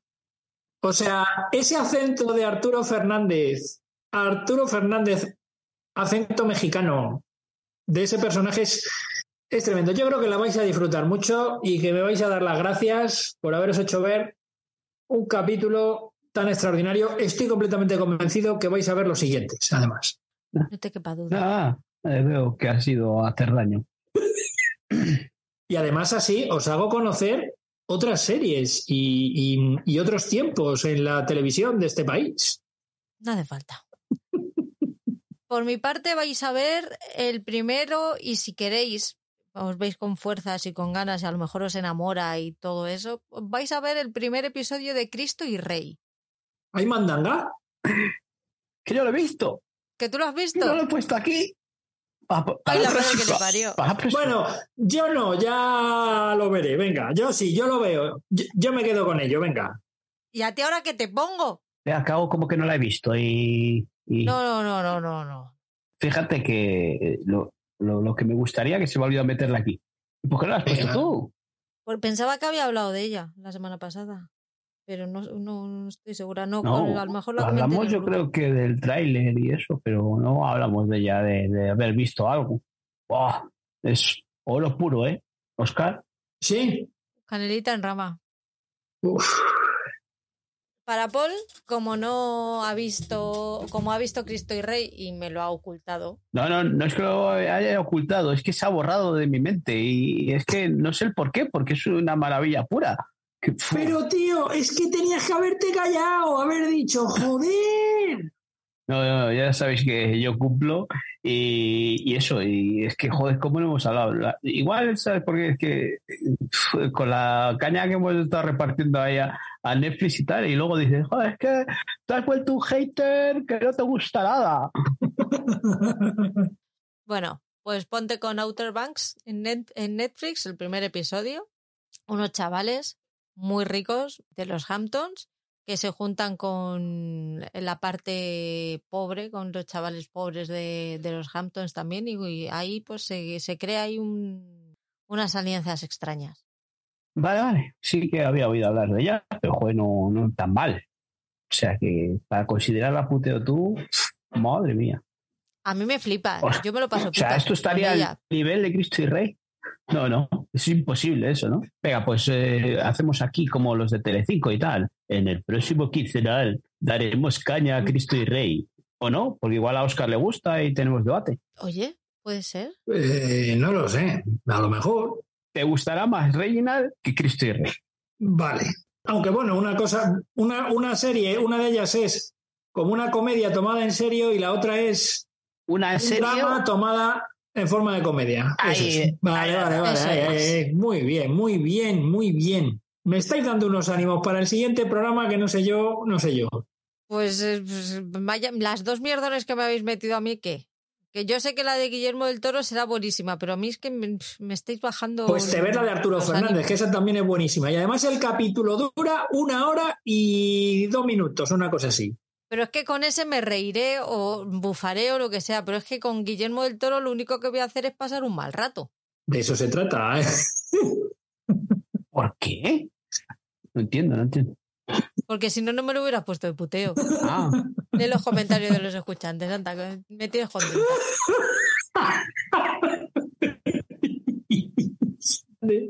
Sí, claro, no te enfades. no pocas puteos y todos contentos. Bueno, pues vamos eh, con los comentarios que nos han dejado los escuchantes en Evox en el primer programa del mes de enero. Eh, nos escribió Franz y nos dijo estupendos también en diferido. Eh, no me pude conectar, pero ya veo que Patri, Sonia y Gerard, entre otros, os hicieron compañía. He ido tomando nota de las novedades y aplaudiendo y o lamentando algunas de las cancelaciones. Lo de 1899 me ha cogido desprevenida. En fin, ellos sabrán de números. Eh, preparada para ver de nuevo a Pedro Pascal en acción en The, Last of Us. Qué suerte que estuviese esa presentación con Alberto TV. Un lujazo. Nos escuchamos en el siguiente, amigos. Abracitos a todos y que no paren. Y bueno, pues ahí tuvisteis una conversación deseando que, que opine de las, de las of Us. Joder, que trabalenguas también es esta serie.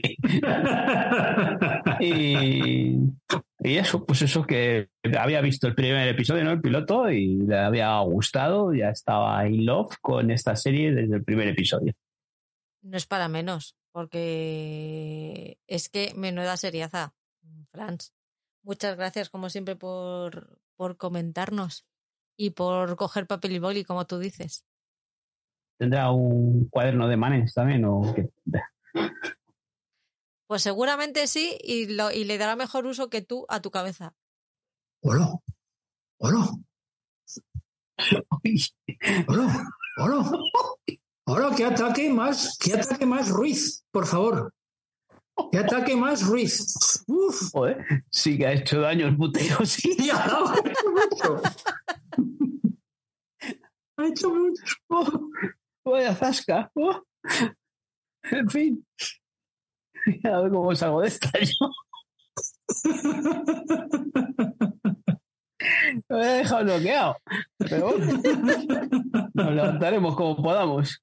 Arriba, arriba, arriba. Vamos con el con el, con el primer, con los comentarios del mensual de, enero, en el que Patricia G. Acosta nos dice la flor más bella no la pienso ver nunca, Paul McCartney, pero ¿cómo que no? Pero si es, es de las suyas.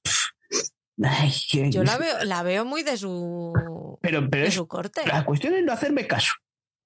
Si es por llevarme a la contraria. Dale una oportunidad, Patricia. dale una oportunidad. Que sí, ¿verdad?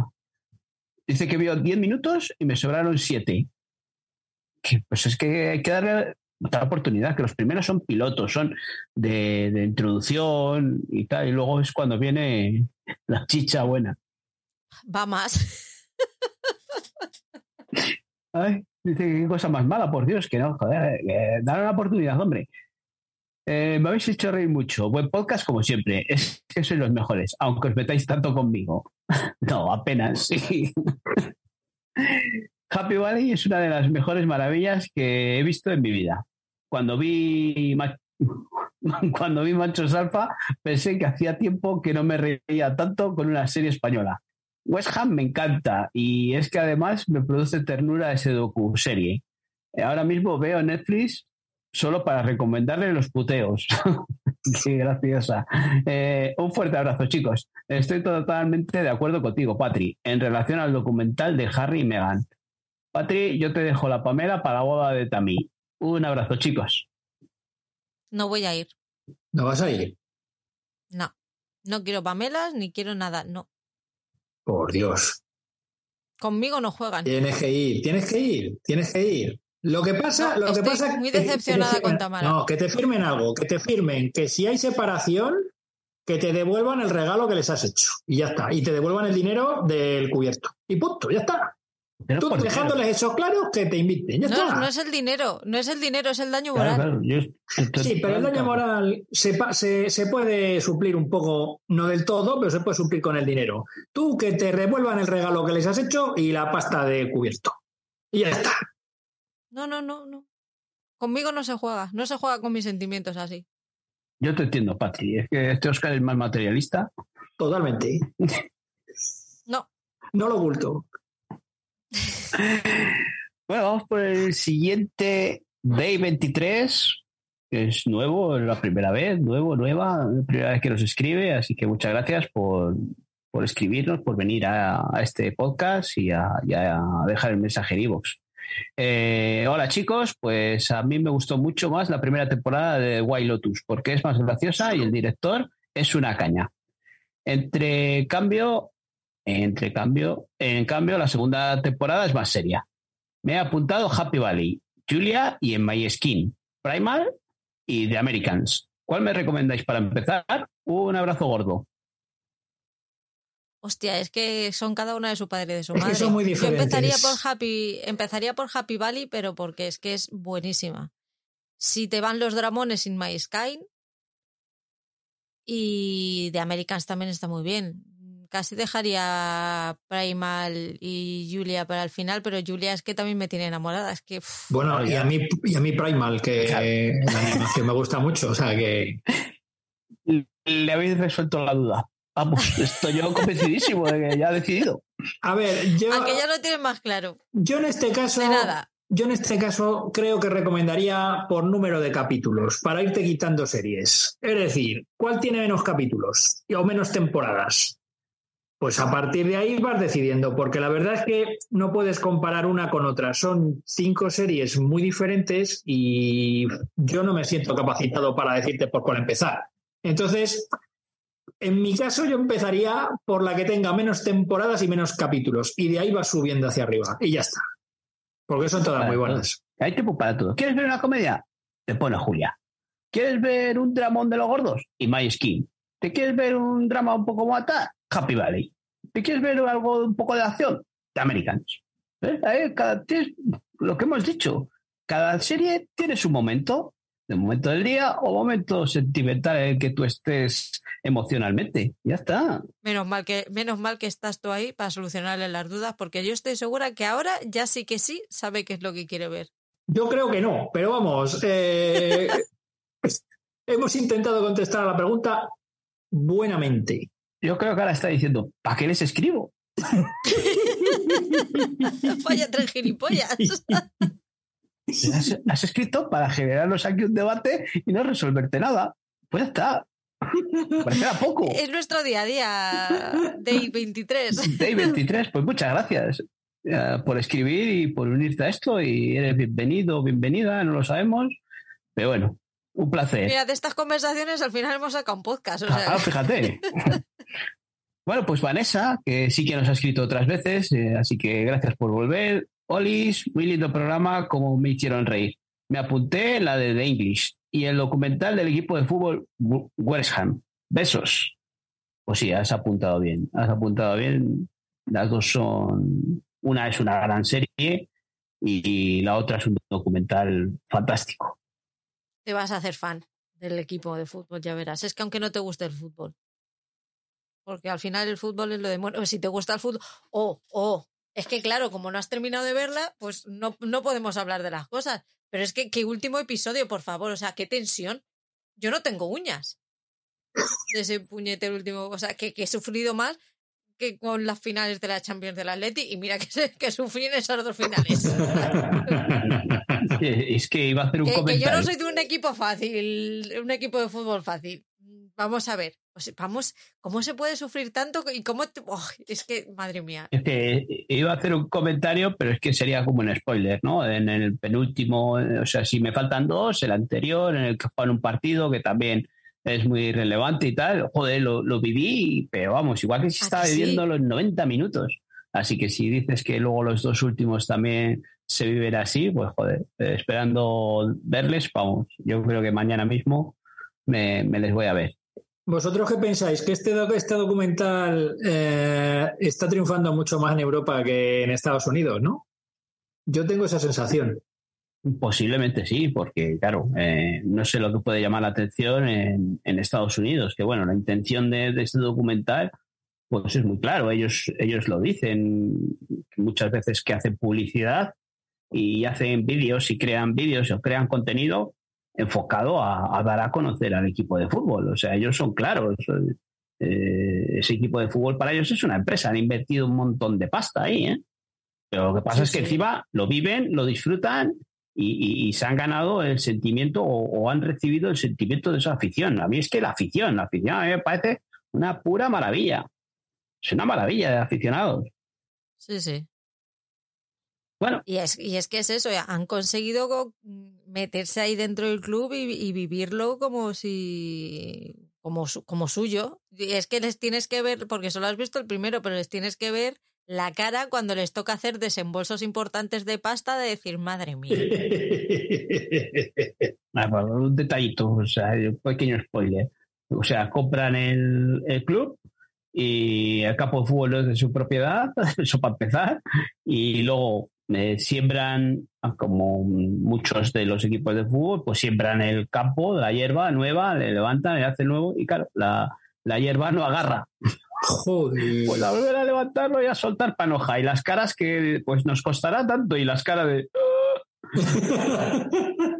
Y el comentario de nunca pensaste que, que, ibas a tener una conversación de este tipo, de que tomar decisiones sobre esto siendo presidente de un equipo de fútbol, ¿eh? otro ya, ya. Es que claro, eh, lo fácil que es un, compro un equipo de fútbol y a la venga, que juegue, tal, no sé qué. Pero claro, todo lo que hay alrededor y, esas cosas de, soltar pasta, eh, que se lesione un jugador. O sea, todo eso son gastos. Me encanta la preocupación que tienen siempre de, pero, pero se ha roto. mola, mola. Así que sí, que es buen documental. Así que somos fans ya y condicionales. Vamos a saco. Y luego el último, pues es Anónimo, que no es tan anónimo porque nos dice, soy Pablo, otro anónimo. Gran descubrimiento vuestro, vuestro podcast.